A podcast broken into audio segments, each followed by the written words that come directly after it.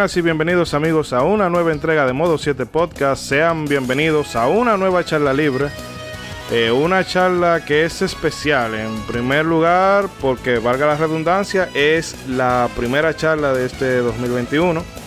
Y porque, bueno, aprovechando las festividades de este mes de febrero, de mes del amor y de la amistad, pues aquí en Modo 7 nos hemos puesto en modo romántico y venimos con, bueno, como se dice por aquí, en vainita rosada, para hablar un poco de todas esas parejas icónicas de la historia de los videojuegos.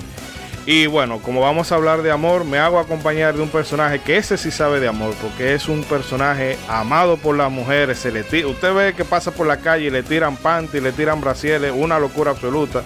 Y es nada más y nada menos que el Marajá de Capultala, Ronzo. Ronzo, ¿qué tal está? Bárbaro, pero qué introducción. Pero en Rubirosa en su mejores tiempos, gracias. usted como el pecho de vaca número 7, que siempre lo van buscando. Lo va a buscar. Lo más pedido. lo más pedido en toda la carnicería. Gracias, gracias. Muy buenas noches a todos los amigos que nos siguen. Bienvenidos nuevamente a una charla libre de Modo 7 Podcast. Ronzo acá con ustedes, contentísimo de participar en este programa, un programa interesante con este asunto del tema del amor, ya que estamos en el mes del amor y la amistad, febrero y vamos a ver cómo nos va aquí entre hombres ahí bien abrazaditos todos. Eh, eh, bueno, sí, pero un poquito para atrás, por favor, un poquito para atrás, por favor. Y también nos acompaña, pero este es hombre de una sola mujer y nos acompaña desde México con su amor a la mexicana. Nuestro hermano Mr. Trumpetman, ¿cómo estás? Dios santo, ¿qué onda con esa presentación de Talía?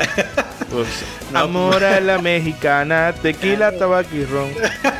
Ah, no, ah, que hay, que hay. No, pues eh, muy buenas noches a todos. Este, aquí el Mr. Trumpetman ya listo para iniciar, como dijo Ishidori, el primer programa ya oficial de, del 2021, la primera charla del 2021.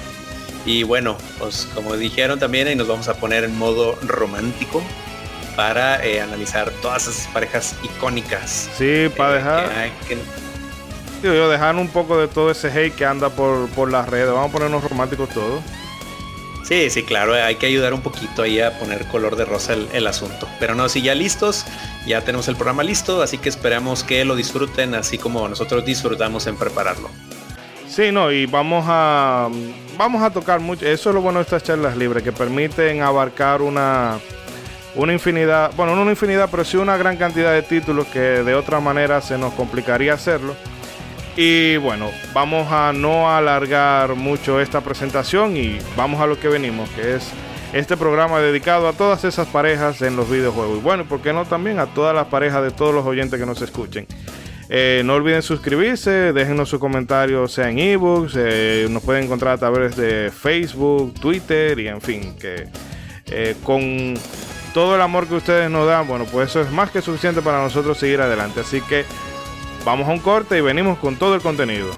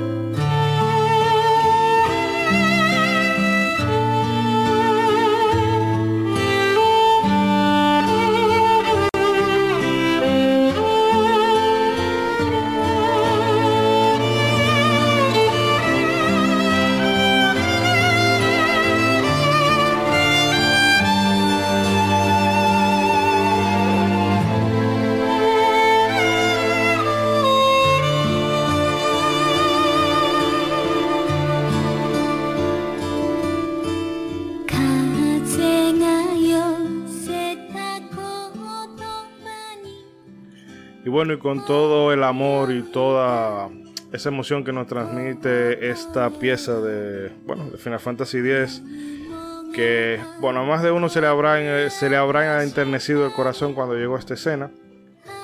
Pues vamos a aprovecharla para arrancar con el bloque, precisamente con esta saga que eh, bueno, como lo hablábamos los muchachos detrás de micrófono, es que es una de las franquicias eh, donde más se resalta el sentimiento del amor, porque ya sea tanto por ese mensaje de amor y amistad que quiere, que siempre ha buscado Sakaguchi mostrar antes de su partida de la, de la empresa o de la compañía, bueno, pues también nos muestra mucho todas esas complejidades de las relaciones humanas eh, cuando los sentimientos de amor y romance se inmiscuyen en el medio. Eh, chicos, lo, dijo bien ahí, ¿eh? Lo dijo bien. Eh, bravísimo, bravísimo. No me hagas repetir. Eh, pero ya que estamos acá, bueno, César nos había confesado que no ha tenido mucho contacto con la franquicia, pero Ronzo, yo sé que usted tiene mucha trayectoria con esta, eh, con esta saga. No sé si usted quisiera empezar diciendo algo de ella en general y luego ir repasando todas esas parejas icónicas que nos ha dejado. En general, eh, sí, en, general, pues Final Fantasy o Final Fantasy, eh, pues siempre ha tratado de ser en cada juego una experiencia única, por eso es que rara vez tiene continuación. Y tratan de involucrar la mayor cantidad de elementos posibles, tanto temas sociales como otras cosas. Y el romance, pues prácticamente siempre ha estado presente, diría en la primera parte, ahí, la, de Nintendo, quizás por lo básico, no se fueron tanto por eso, era un solo personaje, no había muchas cosas que hacer. Y como quiera, hay una historia medio romántica ahí, pero básica. Pero siempre han sido, pues, pues temas importantes, temas importantes durante la saga. Muchas veces eh, son el principal motor de la saga, como se ha visto en juegos como la Final Fantasy 8 o la Final Fantasy 10, que tienen toda su fantasía, pero las relaciones románticas llevan un, un gran peso en la narrativa y no son solamente complementarias como pasa en otros juegos, bueno, por ejemplo como en Final Fantasy VI, que no son tan, tan directas, pero hay personajes que se le quedan uno grabados definitivamente debido a este elemento, el elemento romántico, y, siguen ahí, y siguen ahí a través de los años.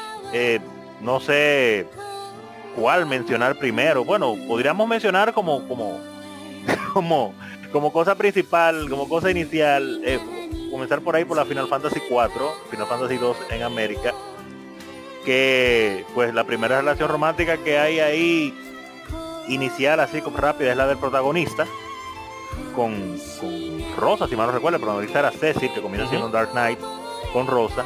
Y yo sé que todo el mundo quería era Ridia, que es la waifu de todos. Pero no, no, Ridia no, señor, era muy menor. Aunque después se desarrolla, ella se transforma en el juego, pero era muy menor. ella era menorcita, ella era menorcita. Pero entonces Cecil sí, Caballero Negro con Rosa que después se, le puso el pelo de colores. Yo me imagino que ella se emocionó bastante ahí. No, Aunque todo el mundo quería que él siguiera siendo Caballero Negro. Realmente, eh, sí, quizá uno de los giros más eh, impactantes de, la historia de los juegos de rol. Ahora parecería una cosa como muy básica, muy, muy quemada y todo. Pero en ese momento tú empezabas siendo un caballero negro. Y luego tú renunciabas a todo eso eh, para convertirte en un paladín y a uno ese giro cuando uno llegaba a esa parte en el que tú combatías porque era literalmente tú eliminabas la parte oscura de ti para entonces convertirte en algo más eso a uno lo dejó loquísimo. Pero sí y también hay eh, a diferencia de otros juegos donde el romance, primero los protagonistas empiezan, eh, no sé, a veces cayéndose mal o un trato frío y luego poco a poco se va transformando ese sentimiento en otra cosa. Aquí nosotros desde el principio veíamos que Rosy y Cecil eran eh, no solamente parejas, sino que eran confidentes, se hablaban, eh, se notaba la, se nota la confianza típica que tú tienes con una pareja de que eh, miren, mi trabajo me está yendo así, así, así. Y era básicamente lo que hacía Cecil con ella, de mira, bueno, yo soy leal al rey y, quiero el bien para, para todo el reino y todo lo demás, pero todo lo que este hombre me está poniendo a hacer no me hace sentir cómodo. Y entonces, eh, ese, en ciertas formas, eh, Rosa era como esa fortaleza que Cecil necesitaba, que algunas veces se habla de que en los videojuegos no hay personajes femeninos fuertes. Eh, que solamente están relegados a un segundo plano. Pero yo creo que la fortaleza no es simple y llanamente tu poder, eh, no sé, da un magiazo de, de, 9999 y borrar todos los enemigos que te, queden, te aparezcan en pantalla. Sino, Aunque se ve bonito. Exacto, eso, eso me gusta cuando tú tiras un hole y, limpia todo. Claro. Exacto. Pero aquí vemos que eh, Rosa era, eh, no sé si mira, vamos para adelante. Eh, sí, tú lo que tú quieras, pero tú tienes que sacar de tus dos cocos y hacerle frente a la situación. Que quizá es una de las relaciones más maduras de toda la saga, porque después más adelante todo tira como más, más teenager. No sé qué pensará usted. No, no, yo iba a decir precisamente muy de acuerdo con lo que usted dice. Y es como, ellos son como el papá, definitivamente el papá y la mamá de la de, la historia. del juego, de la historia. Así que caen bien en sus papeles, porque todos los personajes ahí tienen uno que otro papel desempeñado en Final Fantasy 4 hay abuelitos, hay amigos, hay gente rebelde, hay niños. No vamos a mencionar a Palón y Porón no, para no llorar. No, sí, porque se me parte el alma. Sí. Pero entonces están el papá y la mamá, que son Rosa y, y, Cecil. Es decir, que yo siempre me encontraba ese nombre tan femenino, por de este lado, en este país. No sé si en otros países esto es un nombre muy masculino, pero me chocaba y decía, pero es macho o hembra, ¿cómo era Cecilia García. Cecilia García. Mi respeto para pero, Cecilia García, valga la redundancia. No, la, la grande Cecilia García, la grande. Eh, pero no decía. Pero no, iba a decir que, yo siempre, eh, por lo menos en mi, mentalidad inocente de ese tiempo, yo siempre pensaba, ok, Rosa, que se le veía tan glamorosa y tan tranquila, andaba con este caballero negro, este tigre, con esta oscuridad, este aire de, misterio todo el tiempo. Rosa tenía unos gusticos un poquito extraños, un fetiche un poquito fuerte. y entonces, Después el hombre se le transforma en caballero del zodíaco, casi. Eh, eh, eh, el cambio, cuando viene a veces matrimonio se desbarató después de eso, porque después de Cecil cuando viene a veces se pone, tú sabes, más delicadoso y más romántico, y a ella lo que le gustaba era lo rústico del hombre. no, sabes que ahí hay un asunto que va a sonar un poquito...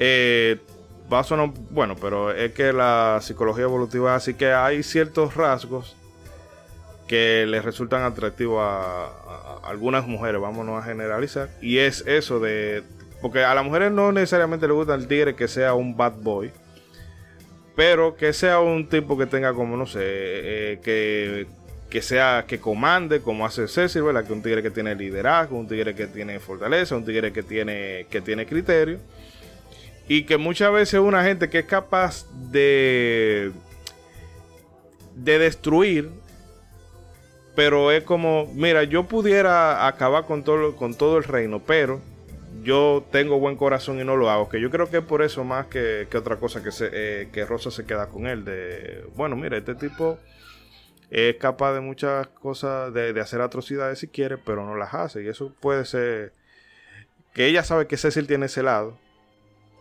y, no sé, y le sigue resultando atractivo. No, no porque lo sea, sino porque lo puede ser. No sé si me entendí, pero en fin, vamos a no. no, no, yo lo entendí, lo defendió a Cecil ahí sí, pero está bien. que no, hay, que tener, hay que tener un, un lado soft para, para ciertos personajes. Sí, con. Yo pensé, eh, me, me, sorprende que en ese juego no hubiera más, más relaciones definitivamente, pero con esa bien sólida, pues basta, basta nos quedamos esperando a ver a Ridia ahí. Digo, eh. mejor, porque usted se imagina que Ridia se hubiera metido con el bardo. No, eh, Ridia al final. Bueno, no sé si. Yo no creo que Ridia se meta con él. Eh, perdón, que me aleje un poquito. Eh, pero Edge le tira el ojo. Y yo me quedo como muchacho. O sea, tú no tienes no. level para meterte con esa con, con una mujer como Ridia. Con Ridia no, con Ridia no, lo sentimos. Para ti lo sentimos. Ridia es una mujer alfa y tú eres un beta. Pero full, beta de un pecadito de lo beta. Chiquitito. Pero... Pero no, chévere. Eh, claro, y siguiendo hablando claro de la saga de Final Fantasy, como mencioné hace un rato, eh, hay juegos como la Final Fantasy 8 y la 10 que están muy centrados en el amor. Eh, casualmente ahora analizando el asunto de uno de los más famosos, y Para mí, pues, siempre va a entrar la discusión de cuál es el mejor. Pero eh, en el caso de Final Fantasy 3, Final Fantasy 6, realmente, ahí hay tantos personajes, pero no hay como relaciones establecidas directamente entre la mayoría. Bueno, para mí la de Loki Celes, eso está más que más que claro. Eh, porque es la y es como hablábamos ahorita de que no es a diferencia de Rosa y Cecil que desde un principio tú notas que hay complicidad en ellos. Eh, la de la de Loki y Celes es algo que se va construyendo poco a poco porque al principio tú sabes que hacerle todo el mundo la mira, la mira media rara porque espérate que esta tipa era una de las cuatro generales del imperio y ahora dije que está con nosotros hmm, y todo el mundo la veía medio ah. chivo aquí chivo es estar mosca vamos a decir que tú no, no te confías mucho de la situación. Entonces sí, andar desconfiado claro. exacto. Y entonces eh, vemos que ellos tienen altibajo porque en un momento parece que se les traiciona al equipo y bueno hay un tirijala, pero esa relación para mí queda constituida en el juego. Pero realmente entre tantos personajes tú, tú esperarías de que se de que hubieran más match como si fuera Tinder. Sí, definitivamente. Yo siempre me quedé esperando, pues, obviamente, algo que pasara con Terra. Como, como vi los hermanos Fígaro ahí, dije, el de Terra va a estar entre esos dos, seguro. ella va a tener un dilema moral ahí, pero no se le dio. Setzer obviamente que siempre andaba enamorado de su María y se terminó robando a Celes sin querer ahí. Hmm. Y que pensé que quizá por eso por ahí iba a ser algo. Pero Terra es, una mujer, tú sabes, adelantada a su tiempo. Dijo, no necesito un, hombre a mi lado para yo resolver. ah, bueno. Pero sí está la relación entre Madonna y Madwin, que son los papás de ah. Terra. Ah, verdad, sí. el, eh, ¿Cómo se llama? El interracial. Sí, verdad. E, e, ese era el equivalente del BBC. El BBC de Final Fantasy VI era tú meterte con un Esper. Porque entonces el tipo, el spray del tipo se veía que era que estaba roca, que estaba mamadísimo, como dicen, eh, como dirían los, mexicanos. Un, eh, y peludo el hombre, el real oso. Y bueno, vemos que esa relación prohibida para más traje y que termina en tragedia. Eh, sale Terra y bueno, ya tiene ese dilema de su mitad humana y su mitad Esper. Eh, no quiero dejar, ahora que estamos en Final Fantasy VI, no quiero dejar mencionar la, la relación también que es con Locke. Que Locke el que, bueno, el que más historia de amor tiene en ese juego, porque también está Rachel. Digo, que lo que Locke sabe que es un ladrón, entonces medio fresco. No, no, no, más respeto, más respeto. Él es un cazador de tesoros. Claro, claro. Que lo encuentra en los sitios donde ya gente lo tenía agarrado, pero está bien. Eh, y bueno, eh, no sé si usted quiere comentar algo más o pasamos directamente a la next. No, eh, no, no puedo dejar de mencionar rápidamente, como le mencioné, Final Fantasy VIII, que muchas personas le, le desagrada muchísimo ese juego por el tema precisamente de que es como escolar, parece un, un un, desacato, un, desacato escolar. No, el que desacato escolar no, no. Ah, ah, ah. no sale el juego. pero ahí había, pero ahí había mucha calentura vaginal. Había mucha, había mucha que, que yo no entiendo cómo hay gente que no se la lleva, porque usted juega bien Final Fantasy 8, como debe ser, o sea, leyendo sus diálogos y todo. Y entonces la relación que se cae de la mate, la de Squall, el emo, y Rinoa, la, la aceleradita, por decirlo así. Media, media niña consentida también. También, también, media niña consentida. Pero hay una parte en la que Selfie, que es la más tiguerita y alocaíta del grupo, pero se le tira también Squall. Y también está, pues claro, la profesora. Que la profesora es un ching más adulta, pero no es mucho más adulta y también está enamorada del hombre y se le tira, le tira su cosita también. Entonces ahí el amor anda en el aire. Sí. Lo único que Squall le gustó su loca, que es la única que le aguanta su, su, su emo. No, pero Kisty es la única MILF que no es MILF. Exacto, ella es la MILF que no es MILF, porque ella es jovencita realmente. Y bueno, a mí esa parte me dio. Ahí fue cuando yo empecé a odiar a Squall. cuando Christy se lo lleva para le dice, mira, ven, eh, que ya terminó, ya tú no eres mi alumno, pero bueno, vámonos para este sitio. Entonces, Aquí, Ella- ella para acá. te lleva para un sitio solitario. Tú ves que hay parejas alrededor que están, como se dice aquí, eh, comiendo gallina, dígase, entregarse a los besos y caricias y demás. Y él pregunta, ¿para qué tú me traes para acá? O sea, Pero, pero, pero Yo- mongolo, pero idiota, pero verdugazo. y yo, Y pero esa este tigre, se te está tirando. yo, pero este tigre tiene que tener algún tipo de deficiencia. Eh, pero claro, te lo justifican después con que a él se le cuesta, le cuesta abrirse y relacionarse con los otros por todo el, el asunto de demás. Pero dije, no, déjense de eso, déjense de eso. Yo hubiese, en esa escuela se metieran así y, y, bueno, fuera un padrote. Eh, pero también tenemos, ¿verdad? El que está comiendo bueno, bueno en ese juego es eh, Robin Williams, digo, eh, el director Sid. Ay, sí, verdad, a mí se me había olvidado eso. El Cid ahí, el, el, el, el señorón. Que, eh, óyeme, idea, pero esa, esa sí es la verdadera MILF. Eso sí yo no me lo esperaba. Cuando yo, cuando, cuando después vi esas escenas donde te ponen esa relación, yo dije, ¿what? ¿What? Ah, Con el director. Una mujer que está tan buena. Le digo que yo la veía y en, y en ese tiempo yo la veía como a Talía en sus mejores de los mejores años. Se me parecía. pero para mí que para mí que así le decían el trípode y por eso es... Bueno, Oh. él tiene un... ¿Sigue por ahí? Sí, sí, estoy acá. Ah, ah, pensé que lo había perdido. Que parece que ella le habrá... Ay, pero yo pensé... Yo, tú me dejaste sorprendida y él le ah, tú creías que a mí me decían burro por bruto. No, no. Entonces ahí No, ella amarró el su tigre es tipo. feo. El tigre es feo y rústico, pero tiene lo suyo. Por eso que uno no puede, ¿cómo que se dice? Uno no puede nunca desistir. No, que me falta. Dele para allá, que usted no sabe qué es lo que a la mujer le va a gustar de usted. Dele para Eso es verdad, porque eh, tú ves el diseño de, de Sid y te parece eso, o sea, es como mm, todo muy académico, un señor ya cuarentón, medio, medio regordete. Cuarentón. Vamos a ayudar, cuarentón, cincuentón, medio regordete, pero la, la idea está aficiada de su tipo. Aficiada, dígase, muy, muy enamorada.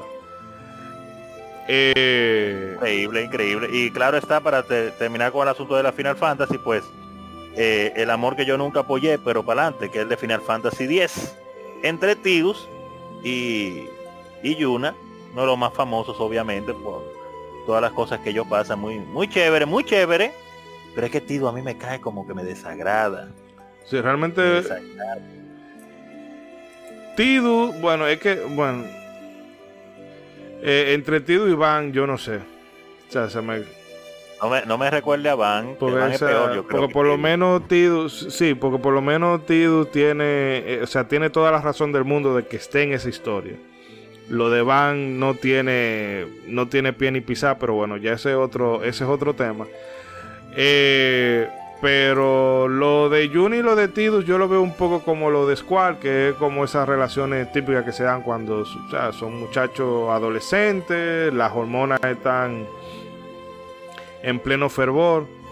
Pero no me parece que en la vida real esas fueran relaciones que vayan a durar más de, de siete meses, un año, cuando mucho. Ah, pero le dio mucho, yo le hubiera dado tres meses. Porque, por ejemplo, el temperamento que tiene Squall y el temperamento que tiene Rinoa no es para que de- dure mucho. Y bueno, Tidu no existe, Tidu es un sueño, así que tampoco. Pero que Peor todavía.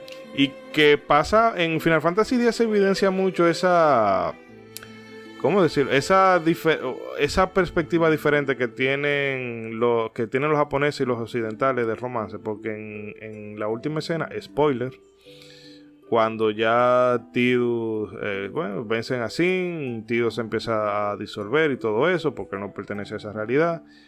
Eh, que en la versión americana Yuna le dice I love you, pero en japonés es arigato.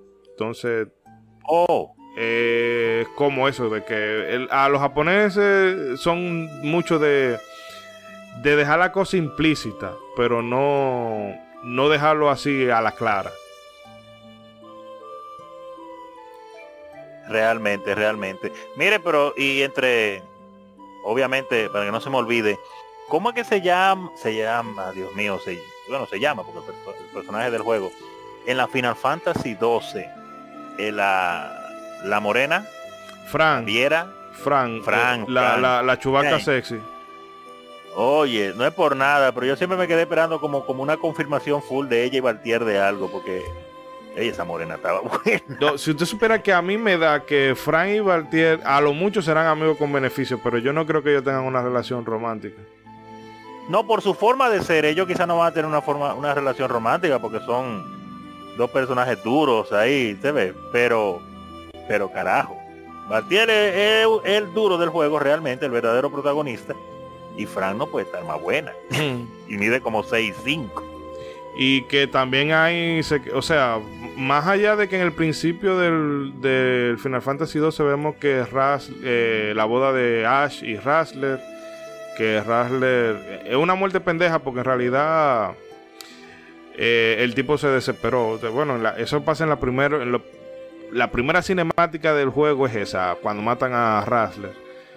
Y es porque él quiso como ser más héroe de la cuenta. Y la pobre hace que era viuda. Pero luego de ahí no hay muchas relaciones que sean explícitas. Porque por ejemplo, con Frank y Valtier, a ti no te queda claro de qué hay, de qué hay ahí. Eh, hay un coqueteo también entre Valtier y Ash. Y tampoco te queda claro nada ahí. Entonces hay una Penelo hace un comentario al final que te hace ver que quizá entre Ash y, Bash pudieran haber como feeling, pero tampoco hay nada concreto. Es decir, que eh, se quedan como... Yo creo que quizá por eso Final Fantasy XII no es tan popular en el fandom, entre otras cosas. Y es por eso, porque como que no toca, eh, eh, no se va tan a lo anime. Porque por ejemplo en Final Fantasy X tenemos, ¿verdad? Ese romance de, de Tidus y Yuna. Eh, en Final Fantasy VII, que nos lo hemos saltado un poco, pero eh, está ese triángulo, bueno, ese triángulo, ese cuadrado, Aer, Isaac, Tifa y Tidus, y Tidus no. Es que ya se ha hablado demasiado de esa, por eso me la estoy brincando, porque ¿qué, más no hemos hablado de Final Fantasy VII? ¿Qué más no se ha hablado? Y ahora con el remake, que hay que ver qué va a pasar. Ahorita la reviven a Eris para seguir con el triángulo. Yo, creo que ni que la van a revivir, que no la van a matar directamente. Y bueno, vamos a mencionar, hay que mencionarla porque... A la, táctica también. no, pero usted se está saltando una. No, después no, del 8... no, hay, no hay ninguna, no hay ninguna otra Final Fantasy entre el 8 y el 10, no hay. Pero, pero, pero, pero. Que no, que no. es que el, el, protagonista del supuesto juego que quizá hubiera existido entre la Final Fantasy 8 y la Final Fantasy 10 ni siquiera tiene con qué resolverle a la tipa. Así que yo no sé ni qué es lo que él va a hacer. Si, si, ese, si supuestamente hubiera una enamorada para él en ese juego, él adelante ahí no tiene con qué resolver. Será el mejor masajista del mundo entonces. pero cuando viene a ver el pobre, eh, el pobre Zidane hace eh, masaje tántrico. Es lo único que le queda porque por adelante está mochado. Mm. Él hizo el hombre. Bueno, no tiene nada. Eh, como yo realmente, esa es la única Final Fantasy que yo he intentado, la he iniciado un par de veces y como que no sé, no, nunca me ha terminado de enganchar más allá de la primera, primera par de horas y no sé cómo estará el tema del romance. Eh, oh, Yuna Salvaje aparece. Yuna, ¿cómo estás? Hello, hello, buenas noches, buenos días, buenas tardes. How are you? Buenas.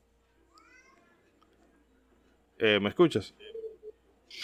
Sí, todo bien, todo estamos, todo está, todo está tranquilo. Ah, y ustedes. Todo, todo bien. Te voy a, lanzar la pregunta para no dejar, eh, para llenar ese hueco que vamos, que se puede quedar vacío aquí.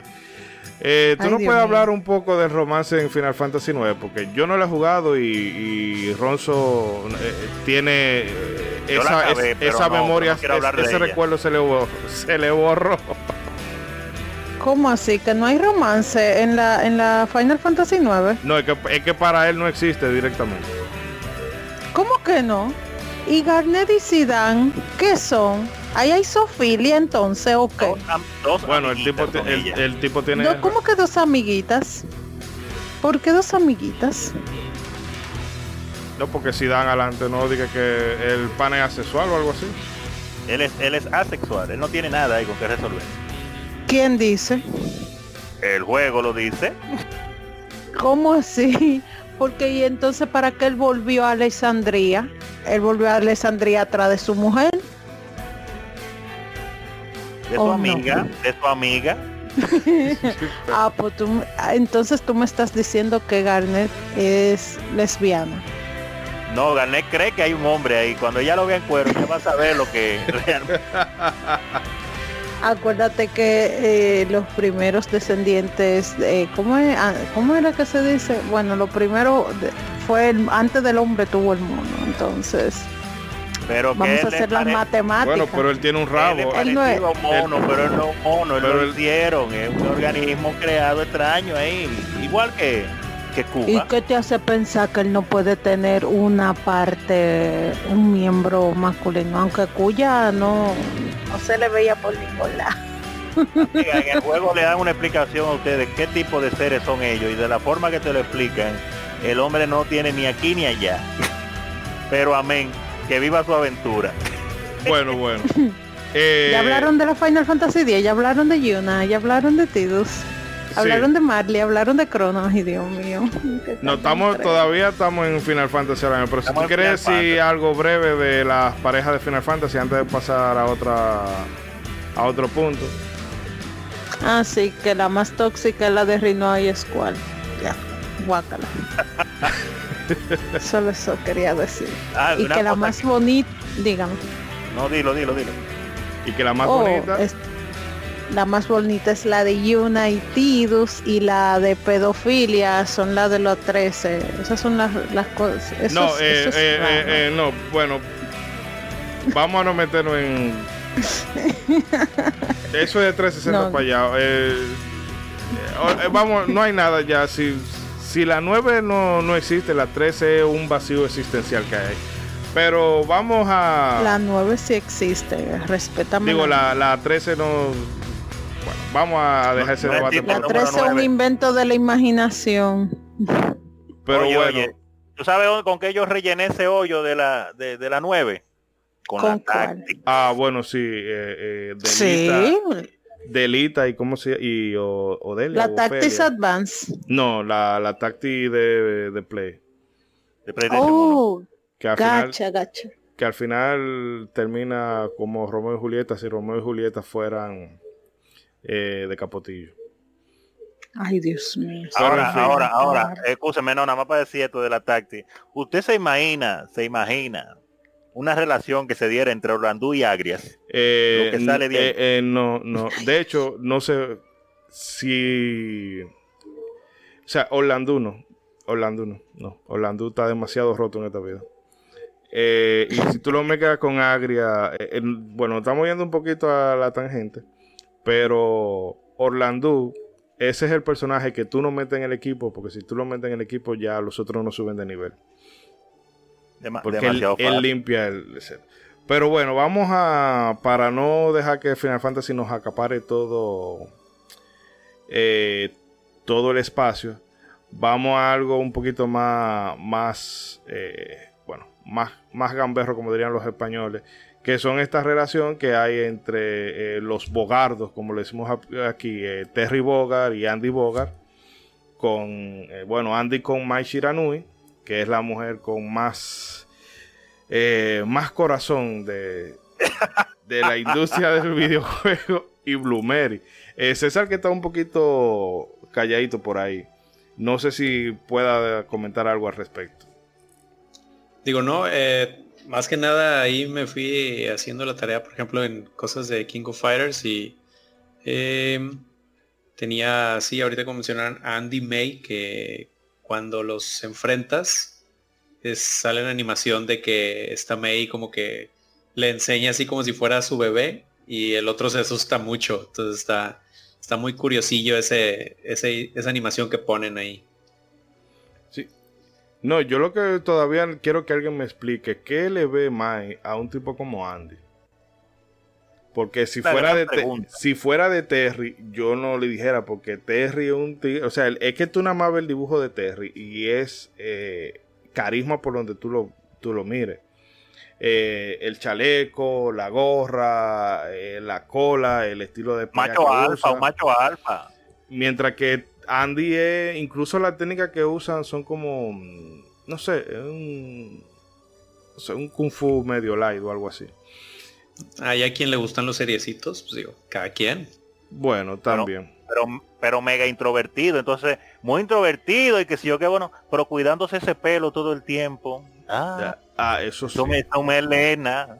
Yo, eh, los, los frames de animación que se gastan en, la, bueno, cada vez que él está en una pelea y, eh, o que gana o que va a empezar el combate, siempre está haciéndose ajuste a la melena.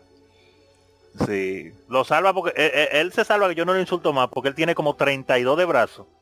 Entonces hay que perdonarlo. y quizá, eso lo ayuda, quizá eso lo ayuda con con esta muchacha con Mai.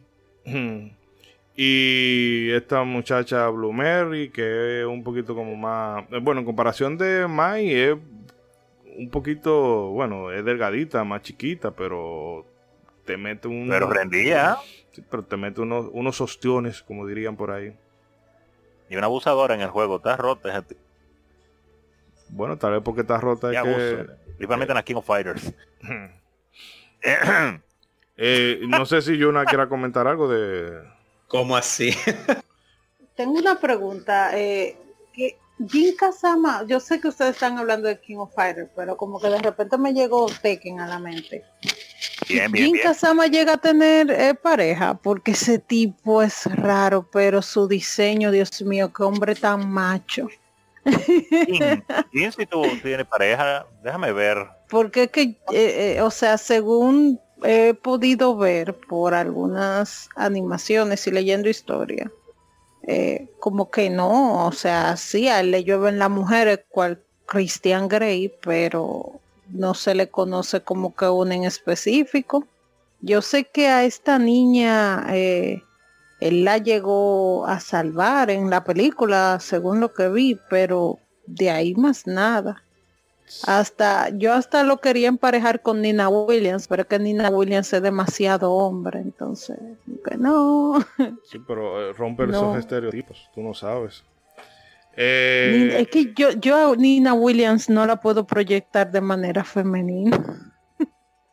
es como que un poquito machorra, sobre todo cuando tú juegas con ella en Dead by Degrees, que no sé si ustedes la, lo han jugado.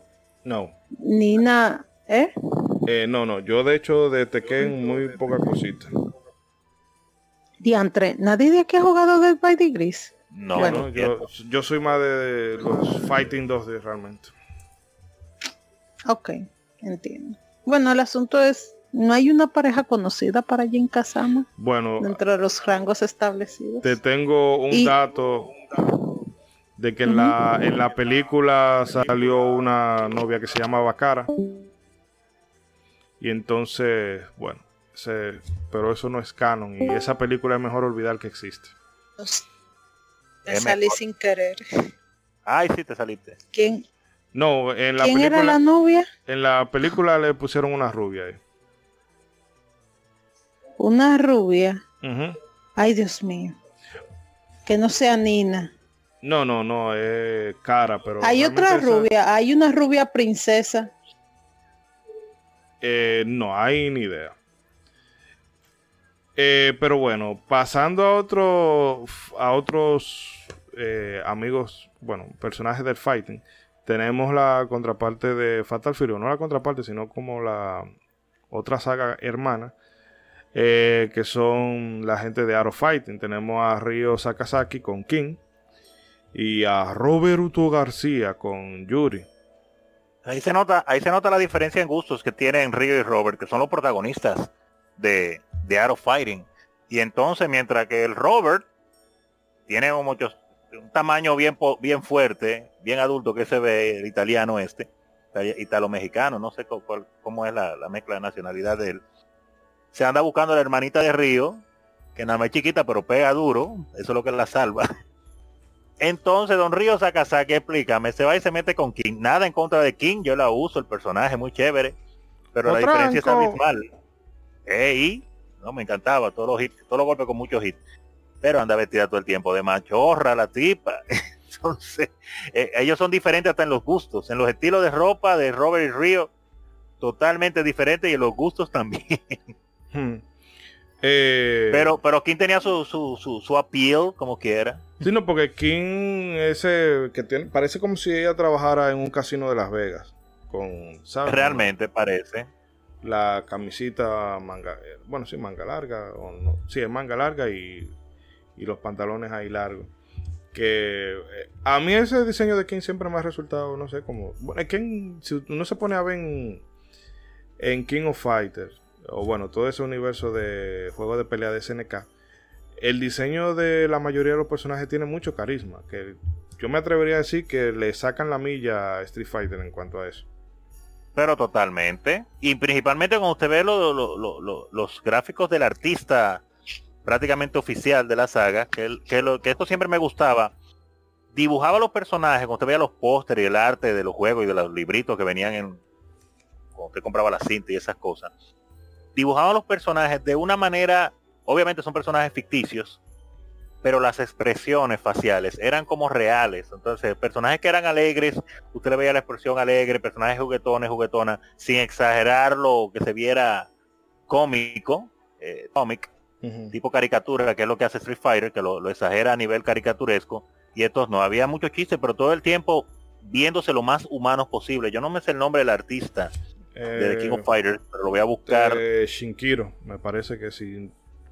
Ah, bueno, por ese, ese estilo que ese hombre dibujaba, dibujaba o dibuja, mejor dicho, eh, los personajes. Eh, siempre me encantó por eso, porque eran elementos que se veían, las, él te transmitía la personalidad de cada uno de los jugadores, de, los personajes que uno usaba, sin tener que exagerarte, lo que se viera lo más humano posible y le quedaba tan bien, caramba. Y eso pasaba pues precisamente en los gráficos que él hacía, de los personajes con relaciones, como en este caso de King y Río y, y, Terry y Blue Mary, que cuando te dibujaba gráficos de esos personajes juntos, tú lo veías como dos personas que uno mirando, tirando una miradita a otro, Andy con su su, su, expresión de mongolo siempre, de bobolongo y cosas así. Y, te lo transmitía sin tener que ponerte un, globo al lado con, con, con, con, unas letras ni nada. Muy, muy chévere. Siempre me ha encantado el arte de ese señor. Siempre por encima de Street Fighter, obviamente.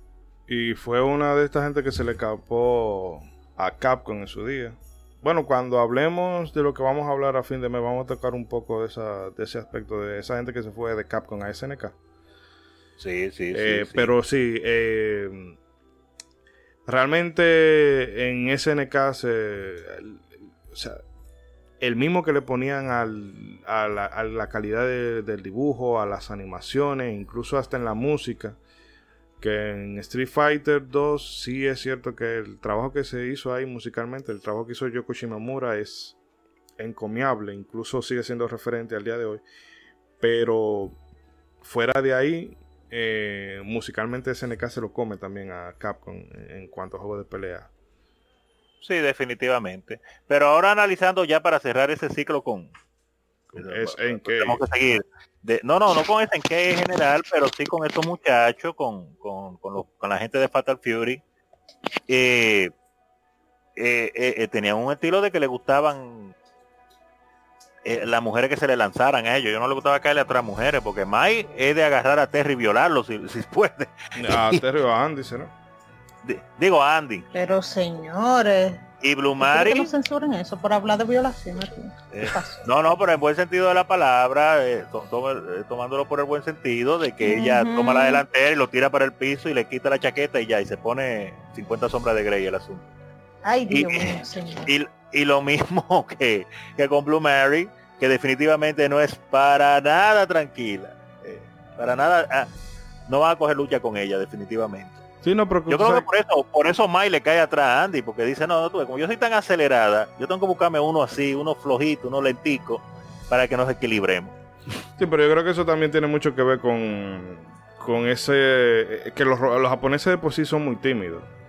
De hecho, hay unos documentales por ahí de eh, que el mismo gobierno ha tenido que hacer, organizar eventos para que eh, los hombres conozcan mujeres porque la mayoría son tímidos y no se atreven a invitar. es que literalmente hay gente del gobierno que se encarga de organizar eso para ver si, si se frena un poco. Si se reproducen. Sí, porque la, es que es, la, tasa natalidad de baja. exactamente, la tasa de natalidad es la que no traen por los suelos los pobres. Y entonces ese, vamos a decir, ese estereotipo del chico tímido para el amor y la mujer que es la que está detrás para... Eh, es parte estereotipo y parte fantasía porque es muy raro tú ves que una mujer sea tan, eh, tan arrojada y más con un tipo eh, introvertido. No digo que eso no pase, porque de todo hay en la viña del Señor, pero no es el común. Pero los japoneses ustedes saben que tienden a idealizar y a, hacer hipérboles de todo. Solamente, bueno, vea, solamente hay que ver los hentai. Eh, ¿Y para cuando Chun-Li, para cuando Chun-Li y, el otro, el rubio? ¿Ya hablamos de él? No, pero que en Street Fighter no hay relaciones así eh, tan... ¿Cuál? En Street Fighter dice? No hay. Chun-Li y este tipo. Eh, ¿Y Guile o Ken? Ajá, Guile. ¿Con Guy? Mm, no, no, o sea, no, eso en la animación, en la animación ellos quisieron como sugerir a veces un poquito Exacto. de relación, pero pero caerían bien porque Ken, Ken lo que es la persona menos conveniente para Ken No, pero que Ken tiene su tiene a su novia Elisa, creo que Sí. Mm, sí, sí, sí, en los juegos tiene su novia y mujer después, entonces no, no pega, no pega. En la animación él ha querido hacer eso. Tampoco. No, Cami era una de, las de las Doll de Bison que pero eso uh. ya era, no, tú sabes que tenían algún tipo de control mental o una cosa. Bueno, es mejor ni, ni pensar en las implicaciones que tiene eso. Oye, pero y para para terminar porque tenemos que seguir, obviamente. Ya no estamos pasando para Street Fighter, pero no quería dejar de mencionar, ya que mencionamos a Fatal Fury, a of Fighting, y hay muchísimos juegos de SNK que podemos mencionar, como Last Blade y muchísimos más. Pero mencionar, pues claro, King of Fighters, que es la, la mezcla de estos dos juegos. ¿eh? Kyo y Chingo, no, porque Chingo es el amor que le tiene a Kyo. Chingo tiene una relación con Kyo, pero Kyo no lo sabe.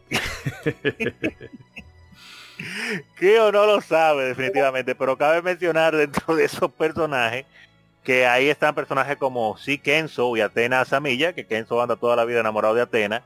Y Atena dice que no le da bola, pero también lo mantiene ahí como frencionado en la friendzone, pero... Te explico brevemente qué es lo que pasa. A las mujeres. A ver. a las mujeres regularmente, digo regular porque yo no me incluyo, las mujeres le gustan que le caigan atrás. Entonces, ¿qué ocurre? Que también les gusta rechazar. Entonces, cuando ve que ese el hombre está perdiendo el interés, ya como que empiezan a mostrar interés de vuelta, pero es para volverlo a rechazar, porque no quieren que otra mujer se esté fijando, porque también suele ocurrir situaciones en donde si una mujer eh, que rechaza regularmente a un hombre o perdón, si una mujer ve que está empezando a tener una relación con un hombre, la mujer le va a tirar al hombre para quitárselo. Eso es una guerra constante. Eso es probable que esté ocurriendo una situación similar ahí. Bueno, de que, ah, te rechazo, te rechazo, pero empiezo a mostrar un poco de interés breve por ti. Entonces cuando yo te ilusiono, vuelvo y te rechazo, pero es para mantenerte interesado. Puede ocurrir. Apunten, pobre niños, estos tips no se nos comparten todos los días. sí, aprendiendo con Yuna. yo no, yo no le quiero quitar el título a Shiryu, no. Eh, no. Yo, yo, bueno. Yuna la doctora corazón. Sí, vamos. ¿Tú sabes quién es? Ya para cerrar con King of Fighter, quién es el, el que todo el mundo eh, idolatraba y decía, oye, pero yo quiero estar como ese. Hay muchas, muchos personajes en King of Fighters, a través de los años han metido más y más. Oh, pero Yori Yagami. Ah, sí, pero Yori es demasiado... De la, 96 en adelante. Sí, el problema de los sádicos, pero esas dos mujeres que le pusieron, que son Mature y Vice, Vice. ahí estaba lo mejor de los dos mundos. Sí, una mujer que se llama Vice, ya tú puedes saber que. eso dice Danger por donde quiera. Es el equivalente de una estilista que se llama Tiffany. Ahora, lo que nunca se ha dado es que se toparan Benimaru y Shermie, que son dos que andan eh, piropeándole y tirándole el ojito a todo el mundo, pero ellos dos como que no se chocan. pero bueno. Benimaru, Nikaido y Shermie. Pero amén, amén, amén. Vamos a seguir, vamos a seguir, porque si no vamos con King of Fighters hay como 700 personajes. Eh, bueno, ya vamos entonces a pasar a, algo un poquito más clásico, pero que no se puede dejar de mencionar, que son, bueno, eh, Mario atento a, que es regordito y, bajito y todo lo que tú quieras, pero Mario eh, un picaflor de adelante. Porque primero tuvo a Pauline, ha tenido su rollo con Daisy y también tiene a Peach. No, no, no, espérate, déjame pararte ahí rápido. Mario es un loquillo un loquillo. no, ustedes están equivocados. ustedes están equivocados. El único loquillo ahí se llama Bowser, porque ¿cómo es posible que esa mujer se siga dejando secuestrar por él? Again and again, una y otra vez, una y otra vez. ¿Qué es lo que está pasando en cada secuestro? Es que es un amor prohibido. Es, dueño, es dueño de un reino, hasta yo me dejaba secuestrar por él. Ok, es, un, amor prohibido que ellos tienen, entonces ellos lo disfrazan así de, secuestrando. dueño, de un dueño de un reino contra un plomero. Ahí se las dejo de tarea. Pero es que nadie ha visto la foto, la foto del el meme que dice todavía él se sigue creyendo lo del secuestro. Ah, claro. Pero claro, claro. Pero no, pues, eh, como por ejemplo en Mario Sunshine, como hasta Bowser ya le quiere adjudicar al Bowser Jr. a la pobre de Peach. Oh, bueno. Es que él sabía que venía Rosalinda por ahí. Exactamente. Rosalinda con altura. Pero en realidad no es. Sí. Sí, sí, pero. lo dije más, Rosalinda es la de la novela. Es verdad. Rosalinda, hay amor, hay amor. no, por favor. Ahí hacemos un mix. sí. Pero no, te decía que eh, para mí que Mario, Mario tiene, no sé si es que el hongo lo pone eh, activo, como se diría por acá. Y, pero el tipo, óyeme, yo quisiera estar así, porque Peach, de seguro, Mario es un viviente, hay que estar claro de eso. Sí, porque él vive de las mujeres. Es de que es plomero, pero yo nunca lo he visto haciendo ningún tipo de trabajo. Y ah, que siempre está rescatando a la princesa, pero eso ocurre él no la salva todos los días. por esa, ¿Tú te meterías por esa tubería que se mete? Por la tubería de Peach. Por, la tubería de Peach cualquiera se mete. Wow, wow, wow. este segmento es para mayores de edad.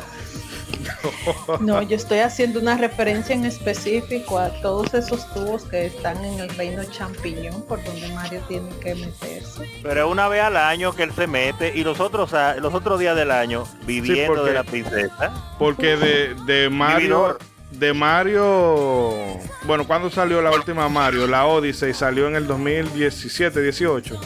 Sí, así es. ¿Y qué, está, ¿Y qué está haciendo Mario todo este tiempo? Viviendo de la pobre Peach. Hey. Ya lo sabe. Llegó Rey, me voy. Bye. Pasen buenas. ¿Cómo es? ¿Y qué fue? Yo soy un repelente. ¿Y qué pasó? Santo Dios. No, para que quería rellenar el vacío. Eh, no, estamos hablando aquí, Rey, de el bueno, eh, eh, el recorrido amoroso de Mario, que se ha tirado a Pauline, se ha tirado a Daisy, se ha tirado a Peach. Y a Rosalina. Eh, Rosalina, yo creo que ahí no hubo nada que yo recuerdo. Digo, yo no jugué Mario Galaxy 2, jugué la 1, no, Tú sabes lo que Mario anda buscando, no te hagas loco. Él está buscando seguir de vividor. No, esa gente no son pareja nada. Eso es mentira. Él la involucra, eh, la marea. Él la involucra, la tipa le, dice, ven, múdate para el castillo. Y ya después de ahí, la suelta en banda y empieza a andar con la cenicienta y con, con la sirvienta y todo el mundo. Mario es un vividor. que digo, como quiera ahí históricamente, primero, o sea, como que el primer, eh, el primer amor de Mario, por decirlo de alguna manera, pues primero está Pauline, que, que es la primera damisela que tiene que rescatar con cuando se está enfrentando a Donkey Kong. En el juego de Donkey Kong, que Donkey Kong era eh, el personaje principal antes de haber salido Mario Bros y todo eso. Sí. Era rubia, si mal no recuerdo. A él le gusta la rubia definitivamente. Pa- no, no, Pa- Paulina era castaña. Ah, ah, pues mi Sí, mente sí, me, sí. me falló ahí, me falló. Que, O sea que van dos castañas y dos rubias. Sí, exacto. Que volviendo un poquito al tema de Mario Odyssey, ahí ya la ves acá, mujer chica alfa, ya la alcaldesa de New Donk City, bien renovada. ¿Cómo? Ah, que no, no, no, no, que tengo que jugar esa, tengo que jugar esa. Sí, sí, sí, ahí te reencuentras con ella, pero ya es la señora Pauline alcaldesa. Vámonos. Le, le dice Mario, cuídate, que ya yo hice mi vida sin ti, me fue mejor. Así es. Rata de dos patas, aléjate de mí. Eh, que por cierto, pitch. No, un poquito, un poquito enfermizo que ella sea la alcaldesa de una ciudad nombrada por la por el animal que te secuestró varias veces. Eso sí. Eh, hello, siguen ahí chicos que se me ha caído esto Sí. por acá. Ah, ok. Eh, pero no, bueno, ¿sabes? Síndrome de Estocolmo. Sí. Eh, Volvió, bueno, volvió Ishidori ya. mencionando ya, ahora que se mencionó a Donkey Kong, Donkey Kong también tiene su novia, eh, Candy Kong. Ay, sí. Candy Kong que sale en Donkey Kong Country. Sí, exactamente. que la, bueno, eh, Nada tímida, eh, nada tímida. No, no, esa se ve que... Eh, ojo, cuidado, ojo, cuidado. Oh, sí. Eh, pero no, que eh, me apare- Bueno, ella básicamente nos graba y, y tiene como una tiendita. Bueno, eh, el caso Sí, es que... ella es que- quien en, en Donkey Kong Country es quien está en los save points o los puntos de guardado del juego. Entonces que ella está pendiente del progreso de, de- de su mono alfa. Ajá. de su de su eh, mono lomo plateado. pero full, full, peludo. Oye, que, El, el Donkey se ve que es medio bruto para la finanza. que Eh. luego en 1999, que ya sale pero en Donkey Kong 64, eh, ahí sí de por sí decíamos eso de cómo salía en el primer Donkey Kong Country en este como que se les pasó un poquito la manita en la voluptuosidad ahí. Este, y ahora ya es quien te ayuda a conseguir los instrumentos para cada personaje. No, pero Oh, sabes que mira, no me eso, acordaba. que eso es para... Tú sabes que con los furros hay un sector ahí que cubrir. Eh, eh, un, un mar- un Eh. mercado grande. Ey, pero no, no me recuerde, hay, hay unas historias de los furries que son fuertes. No, no, va- más, vamos a dejar eso para sí, eh, vamos a banear a los furry, eh, a hablar de los furry en el podcast, ya, eso fue, Eh, me eso, culpa. eso no es para mayores, eso no es para mayores de 18, no, eso es para mayores de 55 años. y, y antes de hacer un, un corte, ya que estamos con las parejitas de Nintendo, eh, ¿qué hacemos con el caso de Link y Zelda? Bueno, ahí es, ese es un tema largo y tendido. Es, es- es fuerte, es fuerte ahí. Porque, Pues es que te- no, en, en Ocarina se pudiera como intuir algo, pero tampoco que se desarrolle mucho. En la Twilight Princess, eh, no sé qué, pero Zelda más fría no puede ser en ese juego. Ah, Sí, sí. Ese juego es dark. super- sí. No, Dark es la serie que dan en Netflix. Este, ajaja, ajajaja. Ajajaja. Eh, pero bueno, Oh, llegó Edric. Pues Gran Ey. vaina. eh, astrónomo. Aclaro a la gente que eh, Yuna hizo, hizo el relajo, la coña de que se fue porque entró Rey. No es porque entró Rey, sino porque ya se llenó el, eh, se llenó el quórum y ella podía irse a dormir. Sí, sí, sí. Ella es lo que estaba, ella por, por, por, por cosas, pero ella no estaba más, más atento a su cama y a su sueño que otra cosa. Sí. sí. Eh, bueno, no sé si alguien quiere mencionar algo de Link y Zelda, aunque en, las en ediciones más posteriores sí han tenido eh, una connotación más romántica. Sí, Pero es que- en de GameCube para atrás ha sido todo como muy, muy platónico, como mucho. Sí, digo, donde más o menos eh, le encuentras un poquito de sentido a, a- a- a, como tú dices, la relación platónica que tienen, es este precisamente en Skyward Sword, el de Wii, que ahí sí como que, ahí sí ves que los dos son muy amigos desde siempre y Zelda como que siempre ahí le anda tirando la onda a Link. Eh, pero pues digo, contando un poquito de la historia del juego. Más adelante como que eh, ya cada quien va, pues por ejemplo, primero Zelda va eh, conociendo cuál es su rol en la historia, digo, como descendiente de la diosa Gilia, y como Link pues tiene que tomar su papel como guardián de la, descendencia de la diosa. Entonces, digo, que, que como quiera, al final del juego, eh, pues técnicamente terminan juntos porque los dos se quedan en, en Hyrule o en las tierras bajas, ya no vuelven a, a Skyloft, que es donde venían. Pero pues de ahí medio se entiende que pues eh, las demás generaciones pues tienen que tomar su, su papel, ¿no? Y, queda más en una relación platónica. Mm. Eh, bueno, sí, podría decirse. Aunque hay que mencionar que en la primera celda, la de Nintendo, eh, como mencionaron estos días en un meme, eh, ahí quizá por las limitantes del sistema no se sabe más de qué pudo haber pasado y otras cosas, pero ahí tuvo su momento MILF, Link, porque Link es un menorcito de 16 años y entonces se mete con la princesa Zelda, que tiene varios cientos años de edad, lo único que estaba ahí dormida, y pues al final de una u otra manera quedaron juntos, yo no sé qué pasó después de ahí, Eso es, en el 2. es en el 2, sí. ¿Ah, ¿En el 2? Sí ah, me confundí, me confundí. Y se, la dio al final, se la dio al final, la chilió.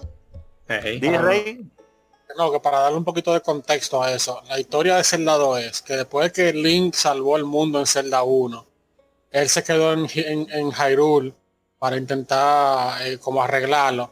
Pero los enemigos de Ganon todavía estaban ahí, lo querían matar, querían utilizar la sangre de él para revivir a Ganon eso está en, el librito del juego, o sea, bien, bien oscura la historia en el librito. Una vaina rarísima. Sí, entonces, eh, a Link le salió en la mano el símbolo de la trifuerza y él fue a ver a Impa, que en, los juegos de Nintendo Impa era una viejita, y, le, lo llevó a un castillo donde abrió una puerta y le enseñó a una princesa Zelda durmiendo. Es una, una princesa Zelda durmiendo que tenía, el librito no dice, pero tal vez cientos o miles de años, de cuando empezó la leyenda de Zelda. La leyenda de Zelda empezó porque había un rey de Hyrule que eh, eh, reinaba con la trifuerza, con las tres piezas de la trifuerza, y cuando el rey se murió, le dejó todo a su, a su hijo, el hermano de Zelda. Pero el hijo, pero no le dejó las tres piezas de la trifuerza. Eh, nada más le dejó dos, que fue la que Link, estamos hablando que estamos hablando de la leyenda de Zelda, de como cuando empezó todo eh, eh, décadas atrás o, siglos atrás. Entonces la, otra fuerza que le dejó fue la otra fuerza que Link consiguió en Zelda 1, que para los que no saben, en Zelda 1 nada aparecen dos piezas de la trifuerza, la, tercera trifuerza no se conocía todavía. Entonces el príncipe andaba buscando esa trifuerza eh, y un, mago malo, maligno, le dijo que el rey había hablado con Zelda antes de morirse sobre la trifuerza y el, príncipe, o sea, el hermano de Zelda, intentó como sacar la información, ella no quiso, él se quilló y el mago la, puso como en, una, en un spell de, dormir, para dormir.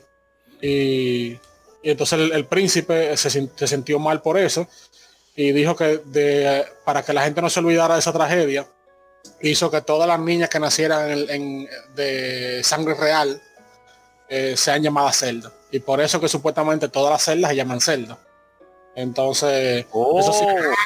eso, significa que cuando Link despierta a esa celda al final de celda 2, esa celda tiene quién sabe cuántos siglos durmiendo ahí. O sea que eso es una, una, una viejeva, una vieja eh, eh, celda. Hay que llamar un menor, ya tú sabes hay que llamar a Jenny Berenice para que actúe ahí por perversión de menores. El Ministerio Público tiene que venir. Pero mira, eh, por eso uno tiene que jugar los juegos, porque yo estaba pero nubladísimo de esa historia. No, por eso en el librito. jugando, de hecho, eso fue el librito. Hmm. Pero es la, misma historia de la japonesa. O sea, recuerda que en ese entonces los juegos no tenían memoria para tú llenarlo de historia. Entonces la historia te la ponían en el librito. Hmm. En el manual de instrucciones. Eh, pero bueno, señores. La historia, la historia vino a dañar los juegos, fue. Tantos juegos buenos que hay y que uno dice que son malos por la historia. Hmm. Eh, pero vamos a hacer un, pequeño corte aquí, porque ya tenemos un, bueno, de, antes que ustedes se pudieran sumar, ya tenemos un buen rato. Eh, vamos a hacer un corte y venimos repasando varias parejas icónicas que todavía nos quedan por acá.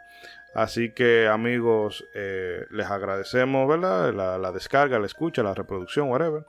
Eh, no olviden suscribirse si les es, sea, depende de la plataforma, también déjenos sus, sus comentarios, ah, ponen ebooks es posible, pero también nos pueden encontrar por Twitter, por Facebook, en fin, que tienen varias vías de contacto.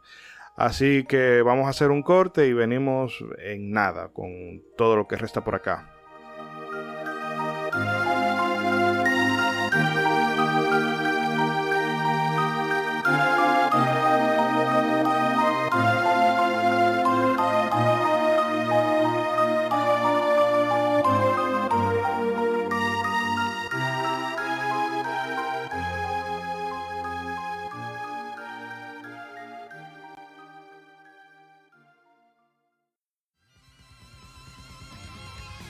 Somos Legión, somos gamers. Legión Gamer Podcast. El gaming nos une. Un podcast enfocado en tratar juegos de actualidad y del pasado con la relevancia que merecen. Puedes escucharnos en iBooks, Spotify, TuneIn y demás plataformas de podcast de tu preferencia buscando Legión Gamer Podcast. Recuerda seguirnos en las redes sociales como Legión Gamer RD. Visita nuestra página de Facebook para que seas parte de nuestros streams de las Gamefemérides, donde conmemoramos algunos títulos jugando en su aniversario. Porque todos jugamos, el gaming nos une. Legion Gamer Podcast.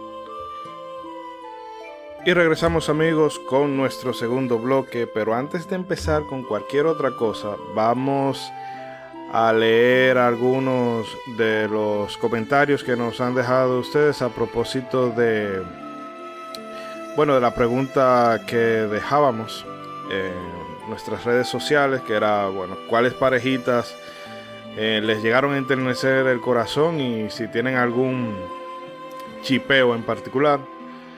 Eh, nuestro amigo Kaiso, arroba slapstick, nos dice que bueno, eh, nos menciona a Ark y a él de, eh, las, del, bueno, del juego Terranigma, al igual que Willy Cara de Illusion of Gaia, que recordamos que le dedicamos un episodio el año pasado, que recomendamos mucho que le su escucha, porque realmente es un juego cuando se juega con los ojos de adultos se le saca mucho más jugo a, todas las cosas que nos proponen. Y bueno, nos pone aquí unas que no son tan retro, como son Link e Ilia, León y Sara, Justed y Lidia de Harmony of Dissonance, al igual que Soma y Mina de los Aria y Dano Zorro. Eh, arroba Dani B nos dice Zidane y Dagger de Final Fantasy IX para nuestro amigo Ronzo. Mario de Super Mario, Arm y Celica del Fire Emblem, así como Terra y Locke. Este último un chipeo que él tiene, que se le quedó esa espinita de que no fueran eh, ellos los que terminaran en romance. Eh, pero bueno, yo creo que quizás fue lo más acertado para que no se fuera, no se viera tan como tan obvio y tan cliché de que bueno, los dos primeros personajes que se conocen son los que van a quedar juntos. Eh, nuestro amigo Amaury Parra Abreu de Legion Gamer, le mandamos un saludo desde aquí. Nos dice Cecily Rosa de Final Fantasy IV, aparte de tener una de las mejores composiciones del entretenimiento, es una relación forjada con el tiempo. También Zidane y Garnet de Final Fantasy IX, otra vez para Ronzo. Eh, ah. Porque con, eh, por el toquecito que tienen. Y por último, eh, esta a mí se me estaba escapando, pero es verdad. Adol y Fina de la saga IS, aunque Adol es un enamorón delante. a, a Dole un morón delante porque él mete, mete mano con Terra de, de las 5 y las 6 y bueno, en cada, él, es como él es como James Bond, en cada entrega hay uno nuevo. Sí, pero él es muy duro y ha cogido mucha lucha, hay que perdonarse. eh, de nuestros amigos de arroba Pixel Mega Shock, nos dejan aquí Gurín y Malón de Binary Land. Y... Oh, ¿por qué me esconde los comentarios, canalla? Dame un segundito que Twitter me le está haciendo aquí. Ah, bueno. También nos dicen los amigos de arroba estamos armando que sienten el amor, que ellos son unos románticos menos Ángel, que ese no sabe el significado de la palabra. Sí, todos saben que Ángel, Ángel es un canalla grande. Eh, arroba Sora nos dice a Eri siempre será su number one. Y otra pareja sería Tido y Yuna, porque aún recuerda cómo fue aquel beso. Eh, sí, si el internet me lo permite, vamos a leer unos comentarios también que nos cayeron por Facebook. Eh, Luis Tanguiarias nos dice que su relación favorita era la de Zephyro y Aerith. Ella así no. Así no. Ey, que levante la mano y se den el pecho. Bárbaro. Y Fernando, y Fernando Camarillo, Camarillo Ventura decía, nos dice, Escual y Rinoa. Eh, muchas gracias a todos los compañeros y amigos oyentes que nos han dejado sus comentarios por aquí. Y seguimos.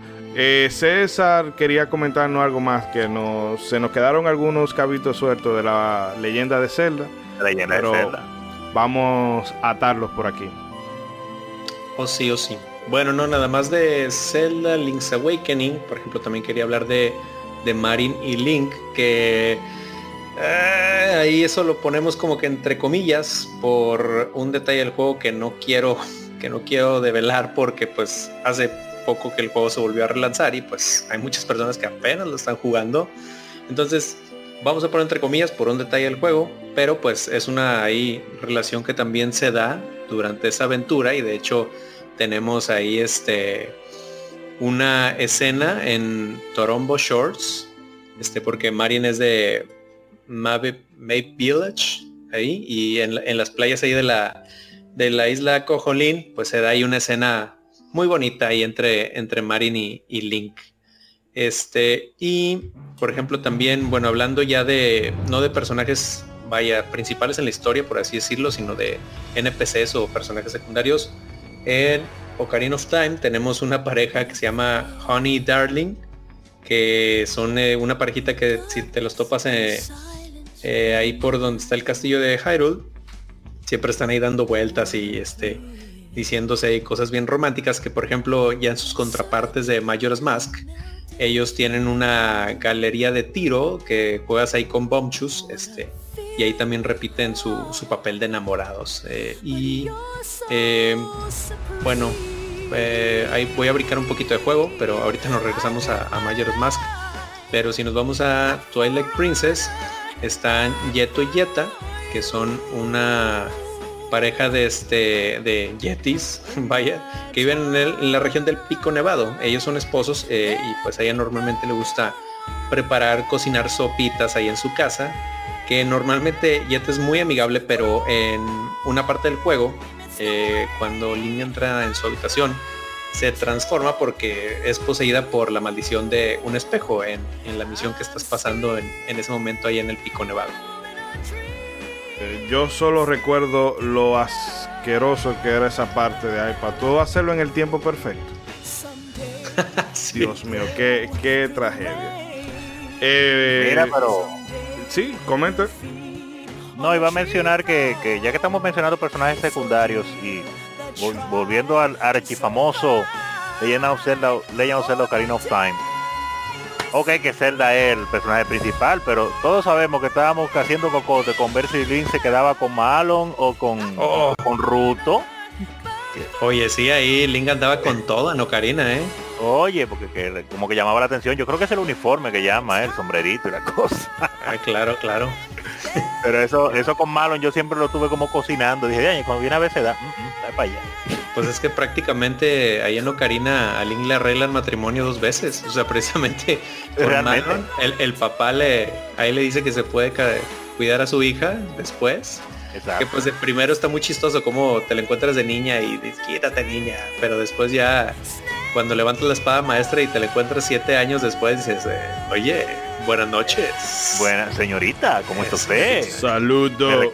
Saludo. Pero para mí el mi chip en Ocarina of Time siempre fue Saria.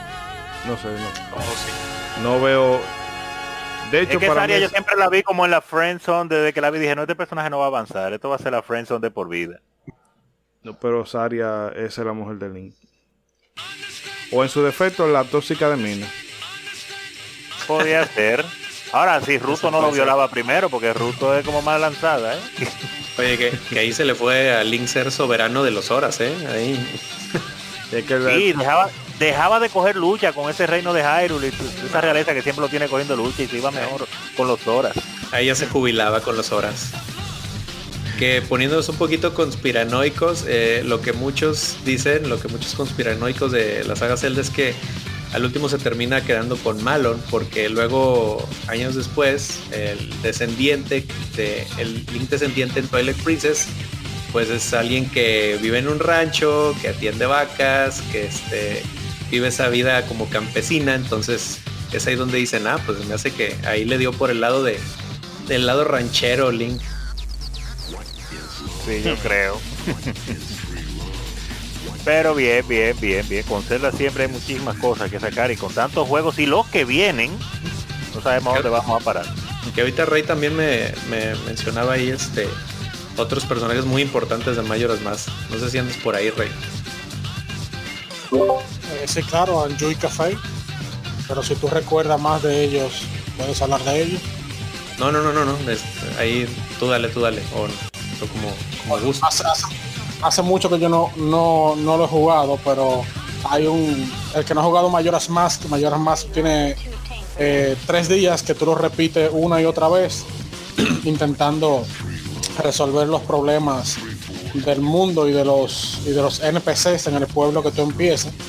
Eh, en el último día hay una luna que, está cada vez acercándose más a la Tierra. En el último día la luna se estrella contra el, plan, el, planeta, el pueblo y todo se destruye. Entonces hay un, una pareja de enamorados que nunca pueden estar juntos porque hay una, yo no recuerdo bien exactamente cuál es el problema, pero hay una él como que está chiquito y ella está grande, pero el chiquito fue que los compusieron chiquito, no recuerdo bien. ¿No recuerdas? Sí, a, él lo hechizan. Ok, entonces ellos nunca pueden estar juntos, entonces el, side quest, tú eh, toma los tres días completos, tú completar ese side quest. Entonces el último día, cuando quedan como 20 minutos antes que el mundo se destruya, que te está esa música extraña sonando, la tierra está temblando, eh, tienes que pasar un como un, pequeño calabozo, una pequeña cueva con unos acertijos que tú no sabes si tú vas a llegar al final. Y como en los cinco últimos minutos, antes de que todo se acabe, tú lo logras reunir. Eh, y eso fue de verdad, es un, es un side quest increíble de, completar. La tensión que tú, que tú eh, la emoción que tú sientes por tres días completos intentando eh, unir a esos dos enamorados. Y en los últimos cinco minutos, cuando ya todo está a punto de destruirse, tú los reúnes y claro, después que los reúnes tienes que volver en el, hacia, hacia atrás en el tiempo eh, eh, para que obviamente no morirte.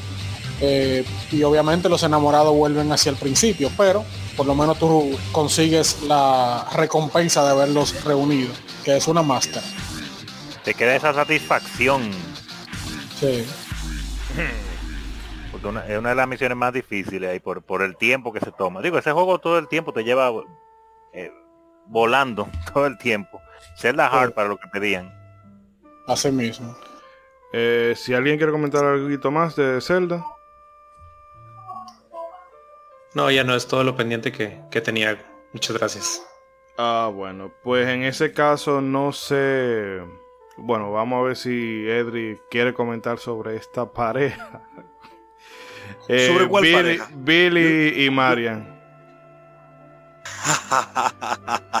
Pero recuerda que estamos en el aire ahora. Recuerda que estamos en el aire ahora. Ay, ay, ay, ay. No, pero él puede hablar, él puede hablar.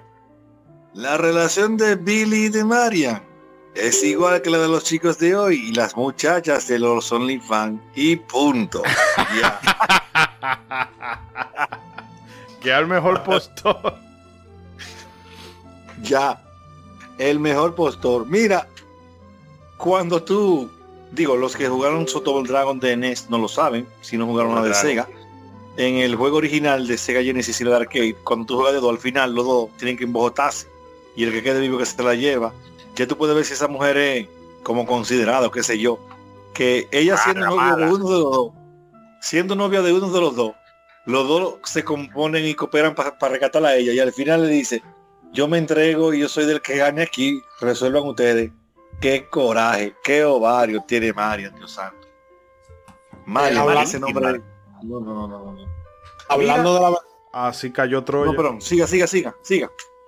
Sí, que hablando de la versión de Nintendo, eh, algo que me gustaba de, esa época, cuando no podían hacer juegos eh, ports arcade perfect, eh, que tenían que inventarse su propia versión para Nintendo, es que la historia de la Double Dragon 1 de Nintendo, como no, el- la Double Dragon 1 no tiene modo dos player simultáneo. Entonces ellos lo que hicieron fue convirtieron al hermano de Billy, Jimmy, que en la, eh, que en la versión de arcade tú lo podías obviamente utilizar y como tú dijiste al final ellos se peleaban a ver quién se quedaba con Marian a pesar de que Marian es novia de, Billy solamente.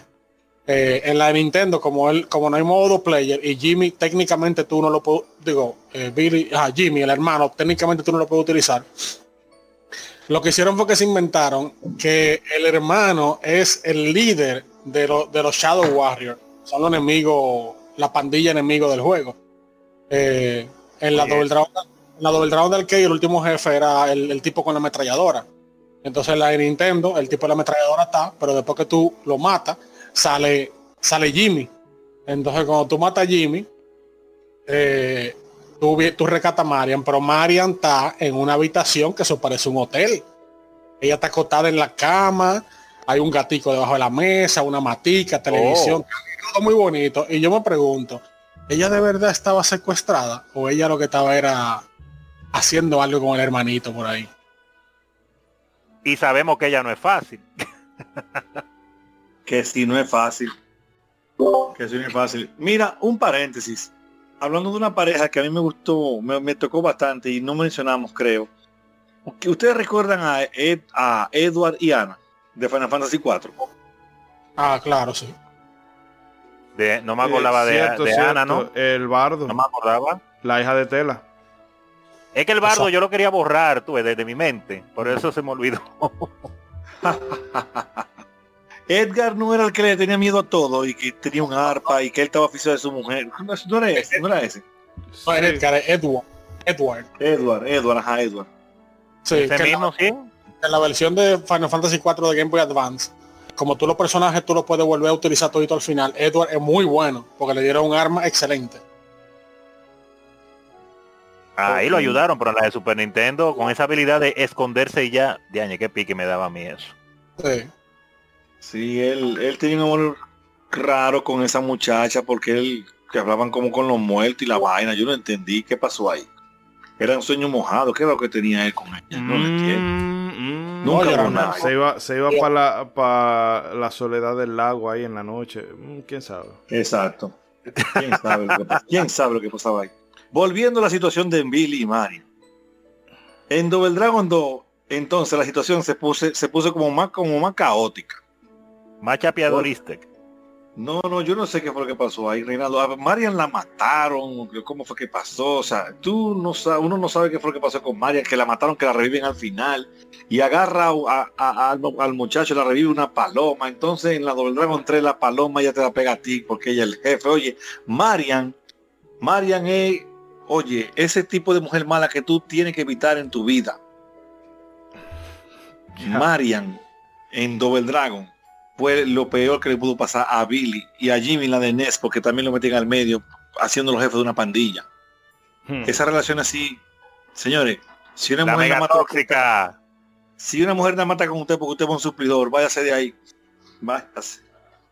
Destruye amistades. Sí, hablando de. La mega chapeadora. Y hablando de relaciones tóxicas, eh, vamos a eh, James y, y Mary en Silent Hill 2. Ay, ay, ay, ay, ay, ay, ay, no paso. Lo dejo a ustedes. Ya, No, ya, pero ay, tú, no. acaba- tú acabaste, tú acabaste con Marianne ahora. ahora No, pero es que Jane, no, lo de, eh, lo de Jane Mary no tiene nombre. no, pero Jane es un personaje, eh, o sea, cuando tú te pones a analizarlo, es, eh, o sea, porque el tipo, tú en el, durante todo el juego tú empatizas con él por completo y tú, ah, mira, y tú eh, que pobre hombre, la mujer eh, enferma. Él sintiéndose solo, tantas cosas reprimidas, y mira que es tan buen tipo que todavía guarda la ilusión de, de volver a encontrar aquí en Silent Hill. Y después cuando tú Sí, sí, llegas al-. Al, último tramo del juego, tú dices, espérate. Eh, que yo creo que cuando recibió esa carta, él dijo, espérate, fue que yo no terminé de hacer el trabajo. Esa historia no fue como me la Literal. contaron. Eh, que Nuevo, eh, sí, es muy, muy, muy. O sea, Silent Hill 2 eh, más que el 1, porque en el 1 básicamente todo está como muy. eh, muy hecho, en- eh, o sea, muy lineal. En el sentido de que tú sabes que el plot es que Harry va a un pueblo, se le pierde la hija, rescata la hija, bueno, pues Alessa, eh, eh, Cheryl es una parte de Alessa, que la usaron para ritual, y la historia te queda clara. Pero en Silent Hill 2 ya empiezan a meterte mucha lectura psicológica y eh, filosófica y alguna y varias cosas más. Pero eh, así mismo como te hace sentir la historia, tú te sientes con el personaje cuando tú entiendes la- las acciones de, de cada uno. Porque son gente que yo no sé si catalogarlos como malos. Pero parece que es el, el tipo de caso de gente buena que comete errores o que hace disparates. Pero graves errores. Pero muy. Aunque en el caso. tú tienes personajes como el de el de Ángela, que tú entiendes y ju- y, y tú aplaudes que ella haga lo que hizo. Porque el manera, papá, y, el papá y el hermano eran dos, dos asquerosos, dos. Pero el- en el caso de James, tú te quedas como guapa. Espérate. James, muchacho, pues tú eres, tú eres que el protagonista con el que yo tengo que identificarme, Ujú. supuestamente. Ay, no, James. Es verdad que Silent Hill no, no es bueno, ¿no? No, eh, eso es la definición de relación tóxica. Pero, pero, más allá, ¿eh? de, lo- de, de parte y parte. Hill, Silent Hill es un problema. Eh, De hecho es dos. Esa. Silent Hill 2, dos problemas. Sí, realmente. Eh, bueno, no sé si alguien quiere comentar algo más de Silent Hill 2. O bueno, no, de de Silent Hill no, por favor, no más. bueno, pues otra relación más tóxica todavía es la de Ota con Sniper Wolf. Ah, de Metal Gear Solid. Eso, eso es otro nivel, esa vaina. Eso es como en el. No, no, no, no. Ay, Dios mío. Sí, porque tú ves que la relación de que comienza con The Solid Snake y Meryl es una relación normal, son dos Eh, tigres, dos operativos, dos aventureros. Meryl tiene todo va bien. 17.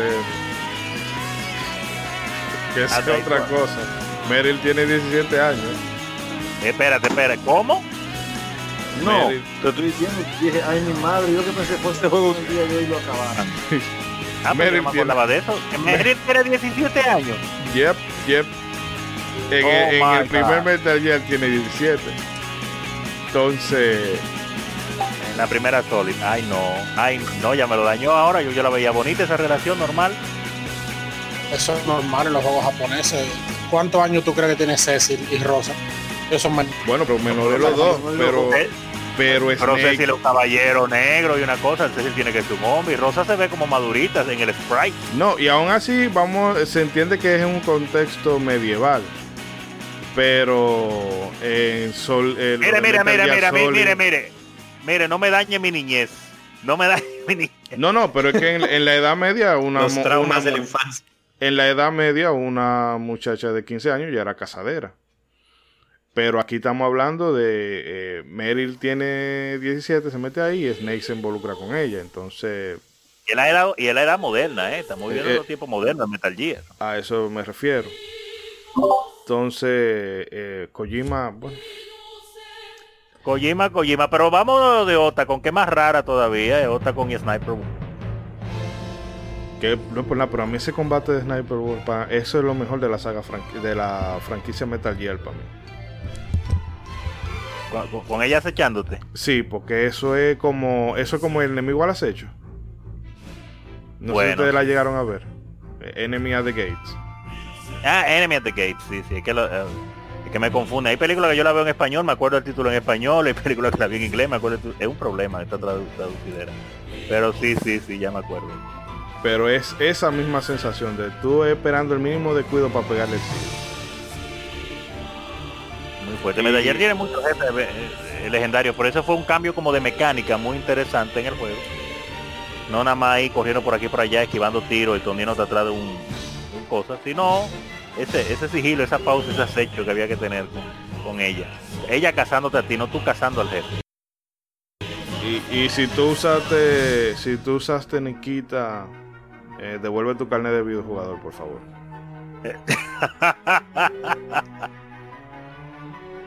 No, yo, yo no usé Nikita, yo no usé Nikita. Eh, Nadie quiere comentar nada. Del Virgen de Otacón. ¡Oh! El tiro es hecho. O- Otacón es, eh, bueno, Otacón era que representaba mucho a los jugadores en esa época, tú sabes, los- el clásico otaku, fanático de, del anime y de los videojuegos, pero accomplished así, bien realizado porque se dio, se dio duro el tigre, tanto que se metió en todos esos problemas. Y entonces esta Femme Fatal se viene a, no sé si se pronuncia, se viene a enamorar de, de él. No, no. ¿Qué es lo que? No, y en realidad no era enamorada, ella lo estaba manipulando. Yo sabía que él estaba por él y lo estaba manipulando. Pero como Otacon tiene habilidades sociales prácticamente nulas, no se la estaba llevando. Bueno, realmente sí. Pero bueno, Pero Otacon, Otacon era la representación del, del- de más del 80% de nosotros los jugadores en esta época. En cierta manera. y hablando de parejas Vamos a la otra tóxicas, pareja que ya. eh, Leon Kennedy y Ada Wong. Esa sí es tóxica. Otra pareja tóxica. Señores, pero yo estoy haciendo ahora una relación. Parece que es muy probable que haya una correlación positiva lineal en la falta de relaciones estables entre los videojugadores y, las, y el modelo de pareja que vemos en los juegos. Porque ustedes se están dando cuenta cuánto hay mi madre. Hay muchas relaciones problemáticas. Ay Dios santo, pero de todas las que hemos mencionado ninguna está como bien, todas están como rotas, todas están como rotas. Ay Pero mi tú madre. sabes, Y más ese caso de Ada. tú sabes el problema de las No, relaciones. ahora sí. El problema de las relaciones tóxicas es que ahí parece que es donde se coge más rico. Ay sí.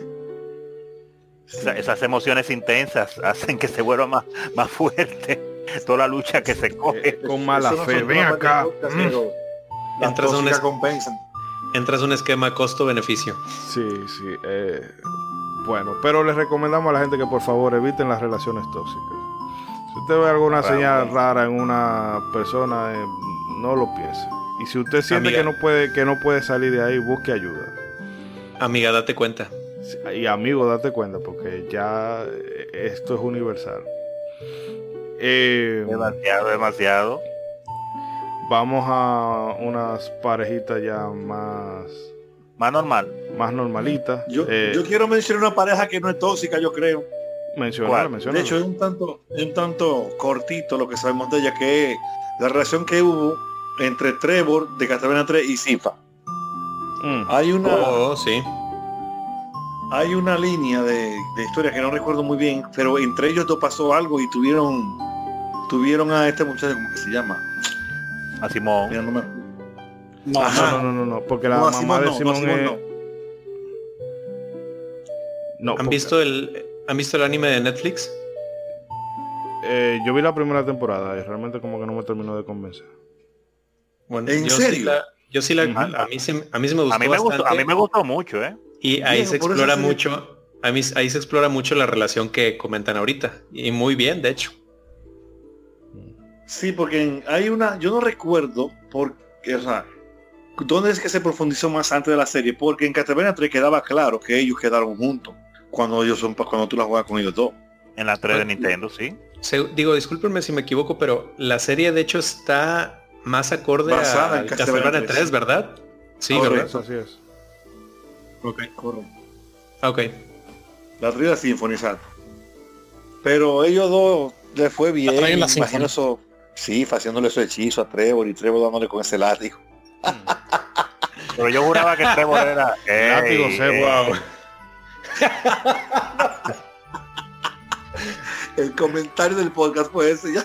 Sí, no, Látigo. no, no, no, no. Látigo. Cuando hagamos, si hacemos recopilación de los momentos dorados del 2021, este va a ser el primero. Estamos comenzando Ella bien. haciéndole hechizo y él dándole con el látigo. No, pero también en Bueno, y Sonia, un tanto- Sonia Belmont metió mano con Alucard, aunque ya eso no es canon por, por Ya no es canon. porque Igarashi, todo lo que no hizo él lo sacó. qué fue, qué bonito. También hubo una relación rara o intento de relación rara entre Alucard y ¿cómo es que se llama la rubia? La, la- María Renal. cara. María Renal. Esa tam- bueno, vamos María a sacarla Renal. aquí que la teníamos por ahí. Eh, pero Sácala ahí, para entonces, sácala. mí que eso era el- María tenía el crush, pero Alucard no estaba en eso. Alucard no tiene nadie, hermano. Alucard es raro. Oye, muy menor para él. Un hombre tan viejo ya. ¿Cómo así? El sucubo Ah, le porque mejor a 100 Alucard. años, sí, ya. Claro, Ok. claro. No. Él necesita experiencia más intensa y eh, María es muy flaquita. Hmm. Paréntesis, que, que tengo una cosa y no, no, no me la puedo quedar en el, dejar en el corazón. Moisés, tú no terminaste de ver la serie de Castlevania de Netflix. Yo vi la primera temporada, dos capítulos bien, pero dos capítulos como que me dejó de relleno y realmente no me animé a ver la segunda. Tal vez me anime en un rato de esto, pero no la tengo así como priorizada. Dale chance, da- dale chance que de verdad esa serie quedó, en mi opinión, yo tenía unos estándares muy bajitos, porque es difícil hacer una serie de un videojuego que quede bien hoy día, tú sabes, porque hay tanta versión y más de eso, pero quedó bien a mi entender. A mí me gustó mucho, los personajes están muy bien manejados.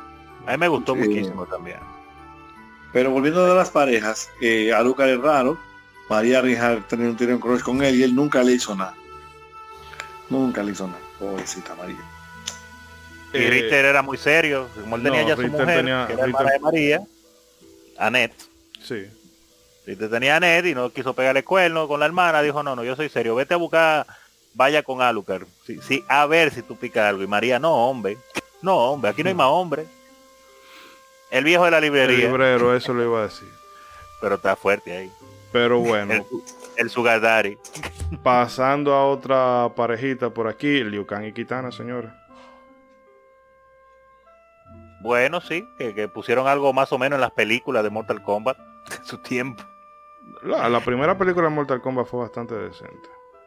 No es una cosa así de que no es Ciudadano Kane, pero fue Pero para, to- para todo lo que ha habido, y para todo lo que ha venido después, yo sacaría, qué sé yo, Silent Hill y, y, bueno, Sony de Hedgehog ahora. exacto. Ni hablar de la película de Tekken, por favor, y, y de la de Dead or Alive. Eh, mm, me encanta de Dora. Y House of the Dead. Tú sabes, una- tú sabes que, Ronald, tú acabas de dejar de pasar un buen chance, quédate callado. Tú le metiste a eso otra vez eso en la cabeza, Dios santo. Perdóname. terapia tuve yo que coger con esa película de que de Tekken y de Total Life. Qué malas son. Qué malas son. Esa época de UE Ball haciendo clavazo de, de videojuegos, nada más para que el gobierno le, le ayudara con las, ayu- le- con las subvenciones. Dios mío. Y la casa de la muerte dice quítate No, de no, no, no, no, no, no, no, no, no, no, no, no, no, no, no, no. Ya está bien, ya. No lo voy a mencionar. Eh, vamos a hablar de cosas más bonitas. La gente de, de Halo, eh, Masterchef y Cortana, señora. Ah, déjalo. Pero eso no cuenta como pareja, ¿o sí? Bueno, pero en Her hicieron una película de Her. Bueno, tú me que excusas, pero todo el- eso. Oye, todo el que jugó Halo, aunque eso no se ve real, real, real, pero en el jugador, por lo menos yo y muchos jugadores, lo veíamos como sí, como eso es, porque es que Master Chief es tan rústico en todo lo que hace, y esa era como su contraparte. Entonces hay una relación medio platónica, tú sabes. No lo veía así porque era lo, lo- lo interesante y bonito del juego. Y ha seguido saliendo en otras partes. Bueno, sí, ma- bueno, sí, para allá que vamos, para relaciones así, con, con mujeres así. Por lo menos no era tóxica. pues, No, oye, pero te digo que, Que no, que no era tóxica. Pero no, no- un viro al final lo, lo metió al medio. bueno, pero por un, pero por un virito ahí, no era que ella quería, no como la otra mala de María. Pero- que hablando de cosas raras, ¿ustedes llegaron a ver Hair? La de Joaquín Phoenix y La película de Scarlett, sí, claro. y Scarlett Johansson. Sí, claro. Que ella es una, inteligencia artificial. Y bueno, ahí un día de esto, como estaba diciendo Edri, es para allá que vamos. Pero una inteligencia artificial vagamunda, ¿eh? Los japos ya están así, ¿no han visto los comerciales esos que tienen como si fuera una lamparita o algo así que ahí tienen una waifu metida y que cuando llega nada más dicen de que bienvenido a casa y te prende el, el, el aire acondicionado, este, así está bien la temperatura, o sea, Oye, oye, eso. ellos ya, ellos ya están ahí. Blade No Runner, Blade Runner 2000, Se casan con una- 2047 era la última que hicieron. El futuro es hoy, viejo. Con El la con el personaje esta de Ana de Armas y que era una inteligencia artificial que se encargaba era más, más o menos de tener el tipo humanizado. Sí, pero ahí fueron malos porque pusieron a Ana de armas, daña, abusadores. Hasta yo quiero esa inteligencia artificial. miren, si, miren si la relación de Master Chief y Cortana es como chuli, cosa que ustedes nada más lo mencionaron al principio, están hablando de 20.000 vainas diferentes, ahí no hubo nada. No, Ahí porque no fue nada. platónica, fue, fue algo interesante para un hombre tan rústico. Cuando tú ves héroes tan rústicos así y hay algo interesante, bonito en el juego, pues te llama la atención. Mira el pobre de Doom, ese sí es verdad que nunca vio vida, no le pusieron nada bueno nunca. Eso, eso votan como Entonces- Luigi, ¿cómo que se llama la, que la novia de Will, de Luigi que nunca sin nada y nunca nada? eh, Daisy. Luigi no tiene novia. De Luigi no no, perdón. No, sí, de Luigi, claro que sí. Ah, no, no, no, no, mentira, estoy cruzado, estoy cruzado. Esa no, es- no se la come ni Mario ni Luigi, que es la que está en las estrellas, ¿cómo que se llama? Ah, Rosalina. Rosalina. No, pero- Rosalina. Mario sí picó ahí, porque Mario vivió de eso también. Y de Daisy también, lo que pasa es que ya Daisy está relegada, relegada a un segundo plano. Y Bueno, bueno, Mario Casanova, el diablo. nomás Mario pero lleva Mario cuatro mujeres ya. Super Mario. y, tú Cambien de pareja, que y le gusta y le gustan rubias. Eh, que pasamos Ah, sí, le gustan rubias. Dale. que ahorita saltamos Metal Gear, pero ahora vuelvo aquí a los a- eh, bueno, salimos de Metal Gear, pero que tenemos aquí a Raiden y Rosemary en Metal Gear Solid 2. Eso sí es una relación tóxica. Raiden. Ya, Porque ya tienes que el, toxico, el toxicómetro se rompió. sí, Te porque tienes que tú en las peleas maritales ahí. Sí, tú, en, o sea, mujer del carrizo, yo estoy en una base rodeada, o sea, tú estás lleno de terroristas, hay gente armada. Ah, por verdad, todos lados, verdad. Y tú te vas a poner a pelear conmigo porque a mí se me pasó que hoy era tu aniversario, que hoy era nuestro aniversario. O sea, mi niña, En serio. eh, de verdad, óyeme, esa es, esa es una de, la- de los aspectos que más me sacó de Metal Gear. un- una, porque cuando tú estabas en la Metal Gear Solid en la primera, Meilin era muy chula y esta muchacha, la, esta muchacha no, la, la fumadora esta. Eh, Ah, la doctora. la, eh, Romanenko, creo que era. Natasha Romanenko. La- eh, sí. Pero, óyeme, esta Rosemary, no, no, no, no. Zumbón, eh, oye, pero un zumbón, si, si fuera yo, no la recoge nadie, más nunca. Ya.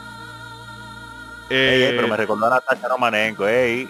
Eso, eso era, eso era, eso era fetiche que le ponían a la gente, porque te llamaba o la madurita o la menor, que era Meilin. Ya. Esos diálogos de Metal Gear ahí poniendo a los tigres a soñar. Pero bueno, vamos a pasar a una cosita como ya más, más sustanciosa, que ahí sí, eh, la de Faye y Ellie en Xenogears. No, pero te está hablando palabras mayores. Es, óyeme, Eso es es, un amor para una- todas las edades. para toda la vida, todas las épocas, todas las eras. Desde el principio hasta el Según ustedes, ¿por qué? ¿Qué hace ese diferente de, por ejemplo, de Mario y Peach? Uh, ja, ja, ja. Bueno, spoiler. Porque Faye y Ellie en todo, esa gente reencarnan y vuelven y se juntan, reencarnan y vuelven y se juntan, reencarnan y vuelven y se juntan. Sea, Y no va se va matan más allá. Bueno, y hasta tienen una. No, bueno, no sé si.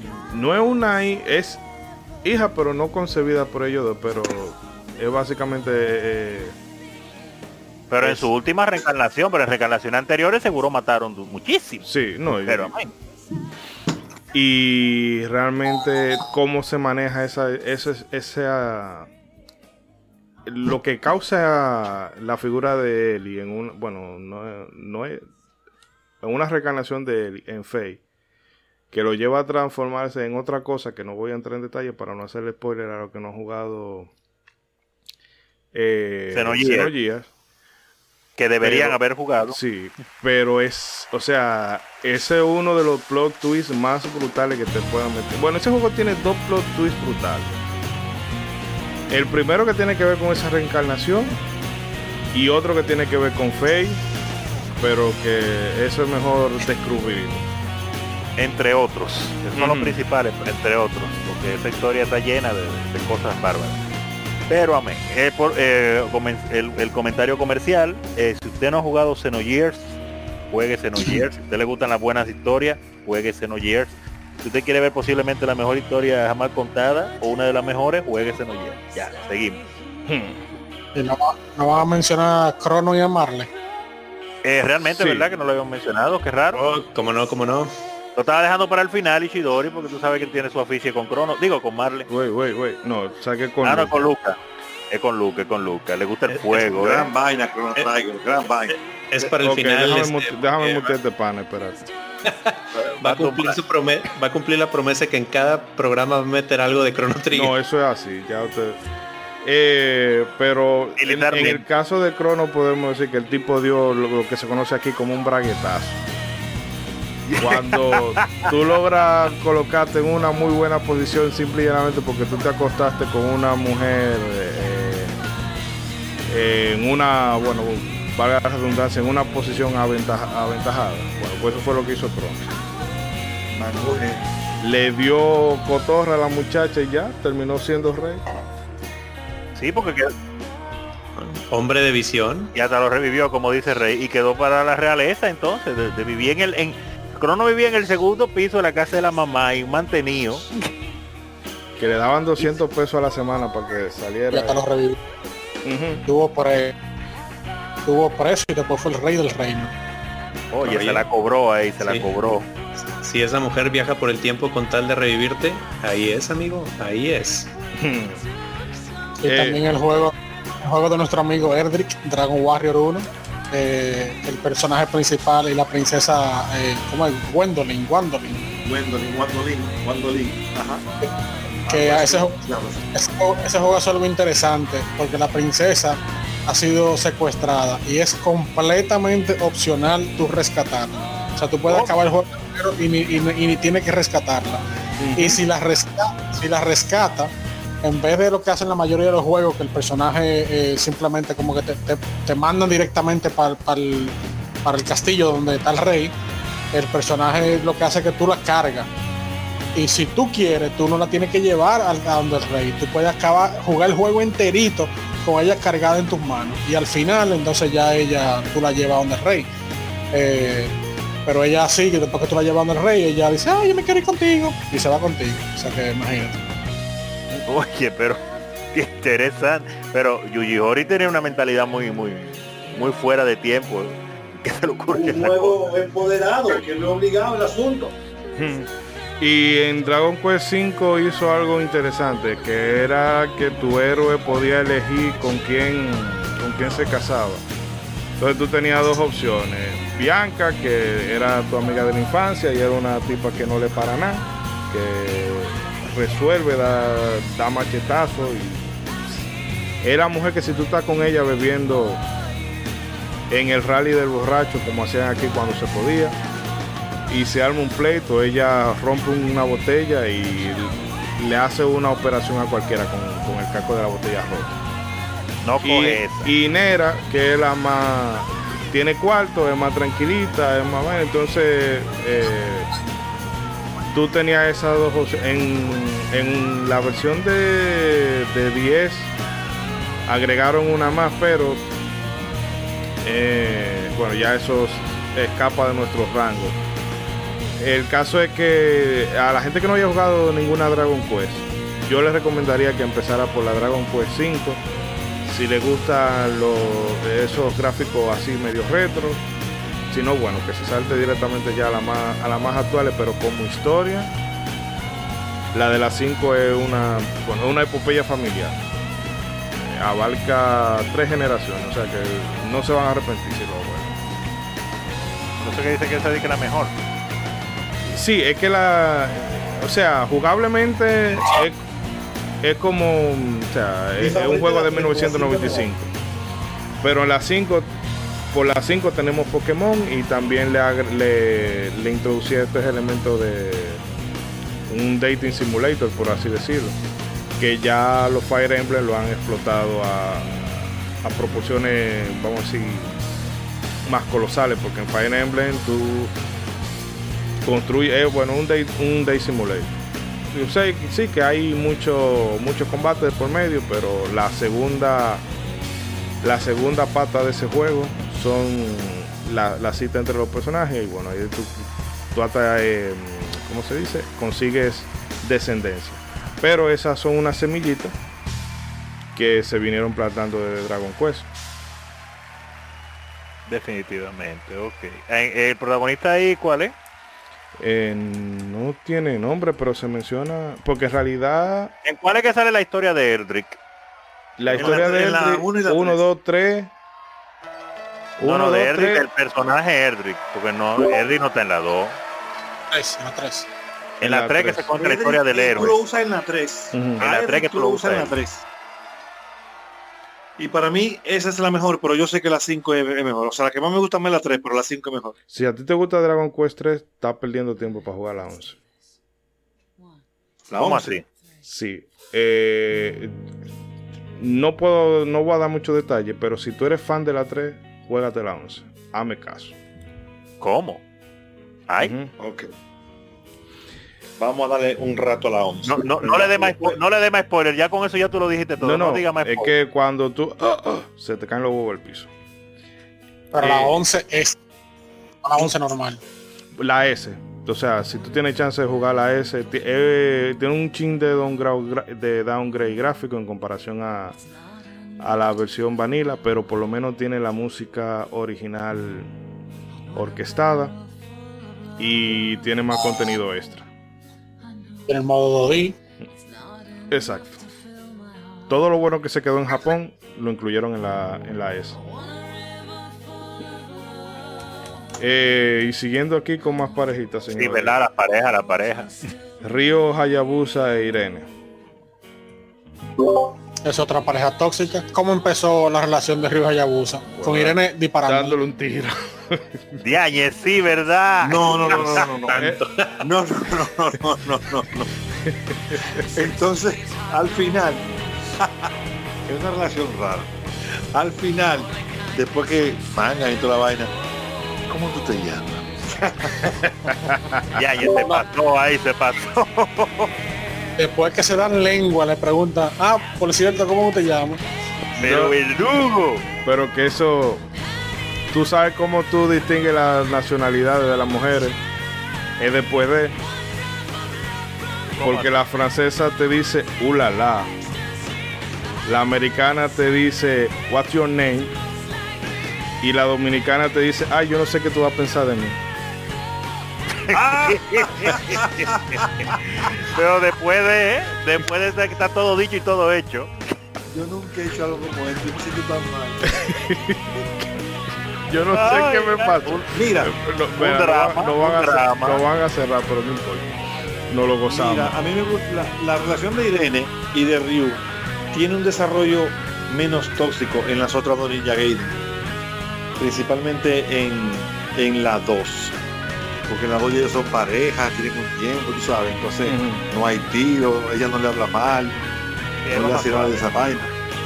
Y en la 3 eh, es un poquito más oscuro, pero de todos modos se llevan bien, no hay tiro para Ryu ni boche. ni nada, ni traiciones, ni nada. Pero, de verdad está fuerte. Yo quiero asumir que el tiro era un tranquilizante. No, No, yo creo que es un tranquilizante, sí. Porque después te- eh, eh, cuando tú, después. Pero sabrá Dios. porque después está en la celda y ella le da la llave y todo, pero que lo primero que tu pareja te desee un tiro está fuerte. Está Sabrá fuerte, Dios, por mano. que hizo- sabrá Dios por lo que le hizo Irene a ese hombre mientras estaba durmiendo. Que le puso la mano que le metió por ahí. Tuvo que revisarlo para ver si había armas. Por eso fue que le dio la llave. Lorenzo dijo, no, espérate, este es el mío. Esto es el mío. Encontró el fusil. Ey. Ey. Bueno, vamos con una otra parejita ya para ir terminando, que es Ryu y Nina de la saga Bro Fighter. Específicamente en el 2, que en el 2 ya si te queda explícito. ¿Te queda explícito? No, es que Nina empieza a rajar, a dar gritos si tú sacas el final, el final malo. Que de hecho eso fue lo que me pasó la primera vez. Eh, me- ah, bueno, que ¿Qué le pensé que había? No, no, que vi algo aquí raro en el Discord, pero bueno, qué bueno que están ahí. No, en el en Bro Fighter 2 usted sabe que usted tiene la opción de se encuentra ante determinado personaje y él te dice que, bueno, mátame. Y yo de, ah, bueno, dicho y hecho, le saqué un dragonazo, bra, bra, bra, bra, bra, bra, bra, uno solo me lo llevé. Y después yo me di cuenta de que no, de que lo ideal era hacer ese combate a lo, a lo bravo y dejarlo vivir. Porque hay una máquina. En fin, es que ahí tú sacas el final. Bueno, pero cuando tú sacas el final malo, como lo hice yo, al final Nina termina dando gritos, Rayu vuelve, Rayu vuelve y toda esa vaina. Entonces te da, te da a entender de que eh, ese era ese era su macho. Oye, mira que no me acordaba. Digo, es que ellos siempre son la pareja en todas las las cuatro of Fire que han salido. No han salido más. Eh, siempre están Ryu y Nina, Ryu y Nina, Ryu y Nina. De año, esa Nina de la of Fire 1 sí se ve eh, crítica. que- Sí, sí, yo no sé qué. Un diseño súper rarísimo, porque entonces como es como un traje de baño enterizo con una eh, eh, parece una muñequita, pero Ella parece esta- un mime, esta- un- un mo- una mosquita que dan ganas de agarrar un- una, un- una chancleta y matarla. ¡Pa! Mata moscas. Pero en ¿Y qué la tal, qué tal de, de Andy Bogart y, y Mai? no, no, de Esa eso mujer, Andy nunca le quiere hacer el caso. eso nosotros estábamos hablando ahorita que yo- nosotros no sabemos qué carajo le ve Mai a Andy. Y, An- y Andy cuidándose el pelo nada más. Pero ta- quedamos en que lo que pasa es que como Mai es tan acelerada, porque Mai no es fácil, ¿eh? Quedamos en eso de que ella le cae atrás a Andy porque ella siente que con ese, tú ves, le hace el equilibrio al fuego de ella. Aparte que Andy seguro no hay manera de que le pegue los cuernos. Ya. Y bueno, ya si nadie tiene algo más que comentar. Eh, no, no. Ah, quería recordar a- que me llegó a la mente ahora, antes que se me olvidara, que entre parejas difíciles y que han pasado por muchas cosas para los jugadores de PC, está la pareja de Reynor y Kerrigan de StarCraft. Que eso sí han pasado. pues Kerrigan, con, con- Reynor es, es- es un, un tigre que va, va al margen de la ley prácticamente, haciendo lo que le da la gana. From Zero to Hero, Hmm. y Kerrigan, la soldado, se convierte en la antagonista de la serie, después como que volvemos y nos arreglamos, pero oye, eh, da, da una voltereta grande. Pero ellos se viven, lo interesante de la saga, de, la- de los amores de Reynor y Kerrigan en StarCraft, tanto en la 1 como los, las veces que se encuentran en las dos, a pesar de ser adversarios, luego son todas las frasecitas que ellos se viven tirando cada vez que se encuentran. que se, se- se ve que se tienen su tirria, pero como están en bandos enemigos, se tienen su maldad, pues entonces tienen que pelear.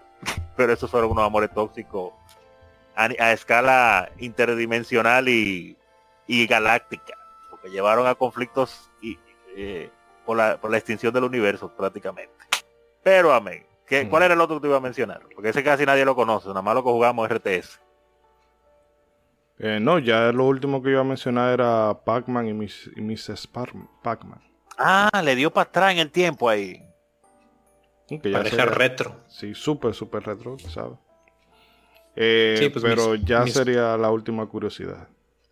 Sí, a Miss Pac-Man, eh, Ella entró en 1982, cuando están, eh, cuando sale la secuela, vaya, de, Pac-Man, que fue lanzada en los 80. Y ya de ahí en mucha publicidad gráfica este, de los arcades, se les empezó ya a poner como, como pareja. Sí, sí, definitivamente. Obviamente en el juego en sí no se programaba una situación romántica entre ellos en esas primeras versiones, pero en el arte, pues entonces sí te la, te la pintaban así como la pareja de Pac-Man, la dibujaban a veces coqueteando con Pac-Man o, haciéndole una que otra, qué sé yo, miradita y Pac-Man que sudando y esas cosas. Yo vi mucho arte de ese tipo, eh, viejo así de esa época. Y así en el arte si tú podías más o menos llevártela porque en el juego al fin y al cabo era Pac-Man y ya. Ella era Pac-Man con un moñito. básicamente. básicamente. Habría que ver cómo, se reproducían. Me imagino que eran ovíparos, se reproducían por huevos, quién sabe, pero whatever. Cosas que le pasan a uno por la cabeza cuando es niño. De ¿Cómo se reproducen Pac-Man y Mrs. Pac-Man? El momento conspirativo. Definitivamente. Pero esas son cosas que me pasaban a mí por la cabeza cuando era niño.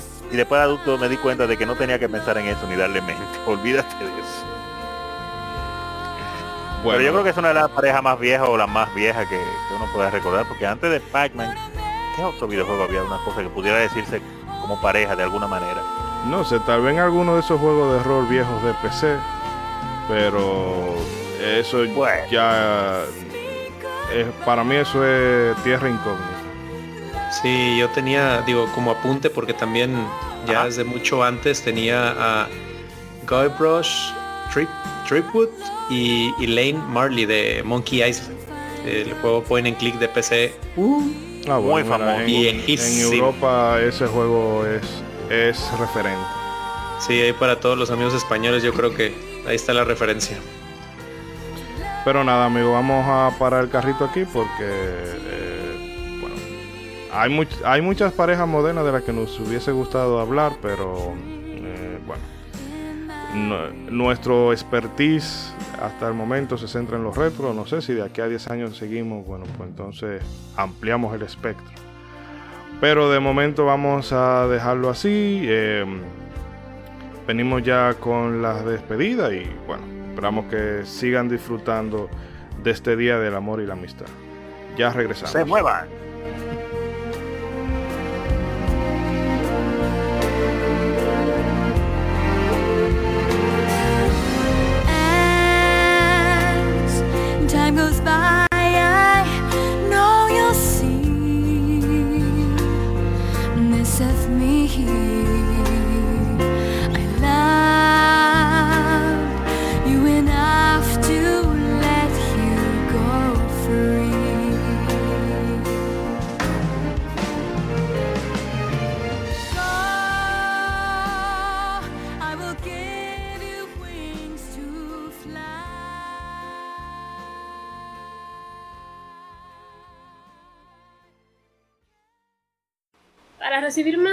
Nuestros contenidos, no olvides suscribirte a nuestras redes sociales.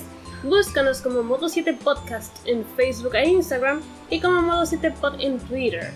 Modo 7 Podcast. Síguenos.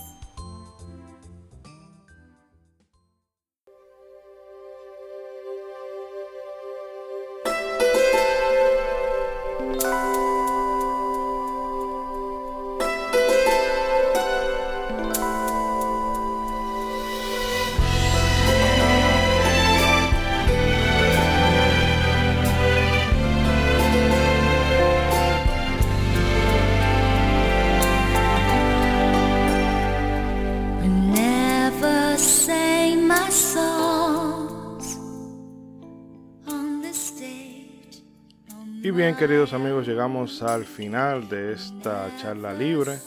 Una charla en la que, bueno, hemos podido repasar bastante cosas, bastantes cosas y rememorar parejitas, algunas muy adorables, otras más tóxicas, pero bueno, eh, lo bueno de este mundo que permite, de este mundo del videojuego que permite múltiples interpretaciones como cualquier forma de arte. Eh, chicos, nada, vamos a despedirnos como Walter con mucho, mucho amor. Ey, que descanse en paz el gran Walter Mercado. y nos dio tanta, tanta alegría. Tantas premoniciones. Sí, Piscis, ¿no? Y de tanto estilo, ¿eh? Con ese flow, ese caché. Capricornio. Así que parecía. Walter hubiese podido ser un buen NPC en Final Fantasy. Pero Oye. full.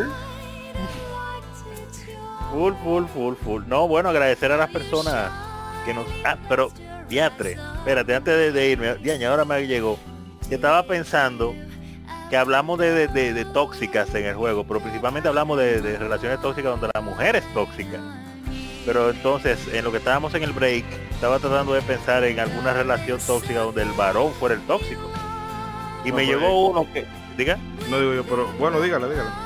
Aparte de Mario, aparte de Mario, obviamente, que es un vividor, me llegó, eh, pues caramba, cómo se me había olvidado a mí, este muchacho, Lesar Ballet, de Valkyrie Profile, Valkyrie Profile, ese tigre es mega tóxico, ese tigre, obsesionado con Lenet, con, su, y con sus objetivos maquiavélicos para volverse Dios y todas esas cosas, pero con ella, pero, pero, pero conmigo que tú tienes que estar, porque yo soy el torontotón y tú eres mía. Y oye, un show con ese tigre y una persecución dando que, su- que, que fue más allá de un juego, haciéndole lío a, a las Valkyries.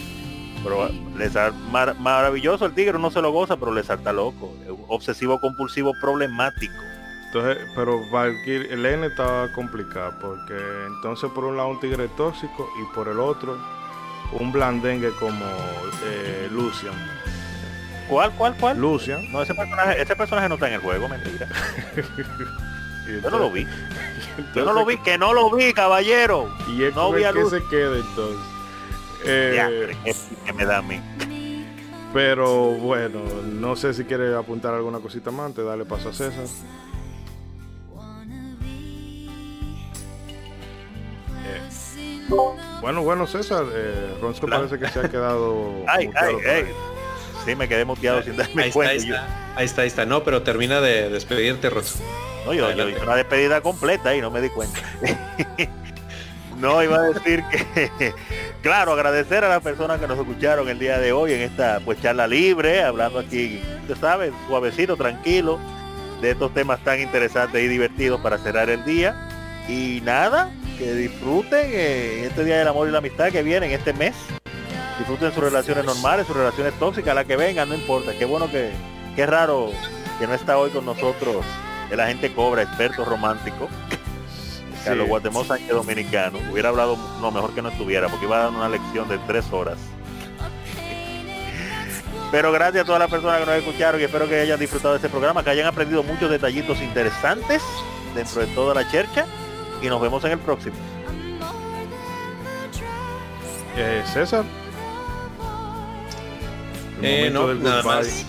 El momento del goodbye. Eh, no, nada más agradecer muchísimo a todos los escuchas que han llegado hasta acá, que nos han acompañado durante esta aventura de las parejas en los videojuegos. Eh, pues, obviamente, este, un abrazo, digo, no nada más es día de, del amor, también es de la amistad. Un gran abrazo a todas esas eh, bonitas amistades, a sus amigos que tenemos en la red. Un abrazo desde acá a la distancia.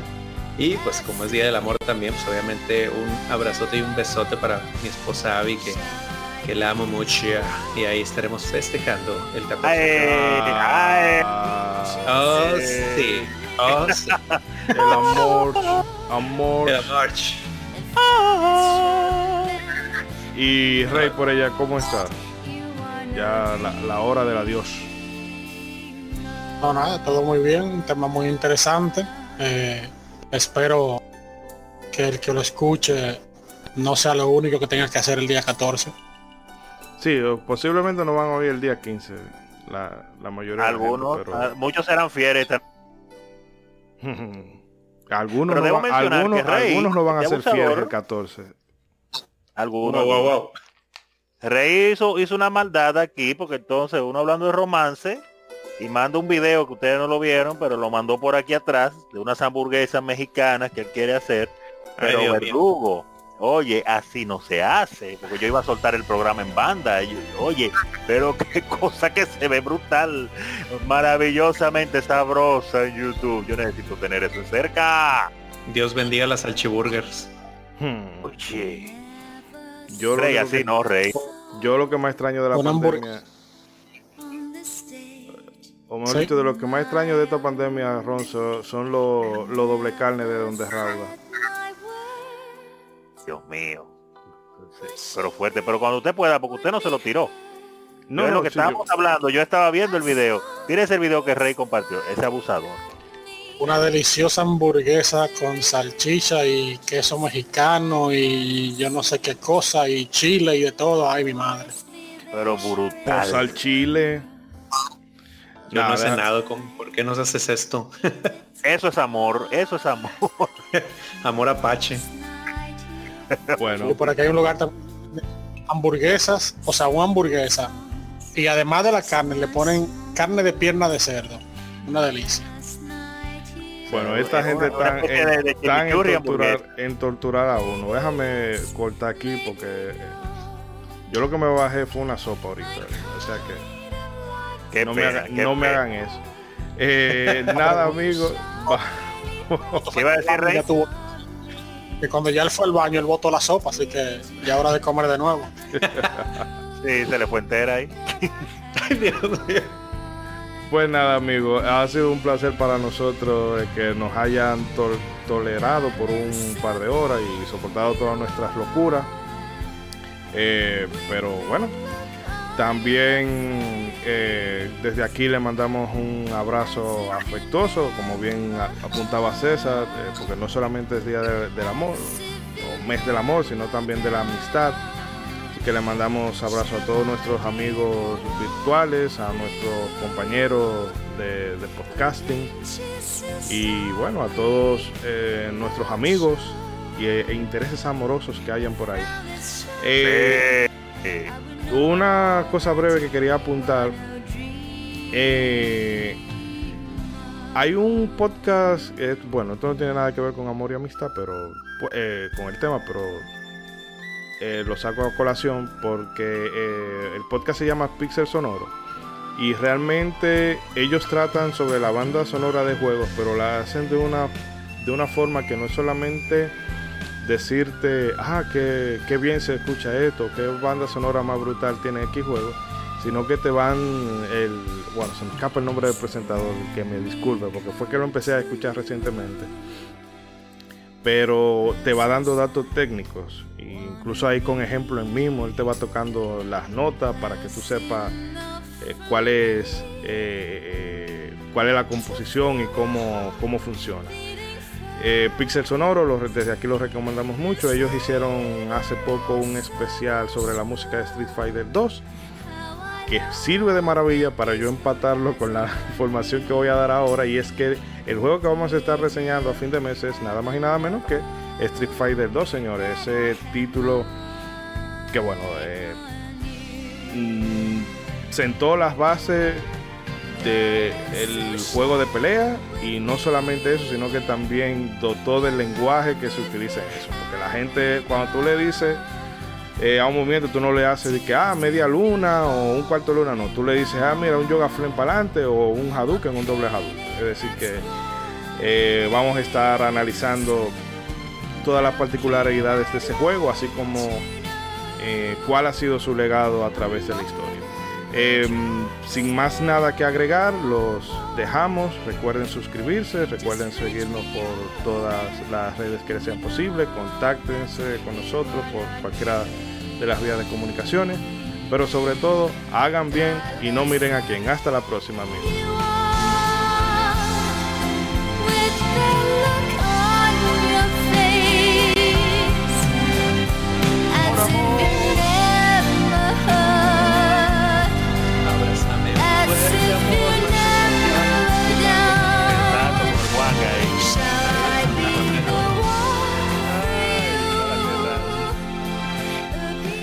Mariguayo reacciona.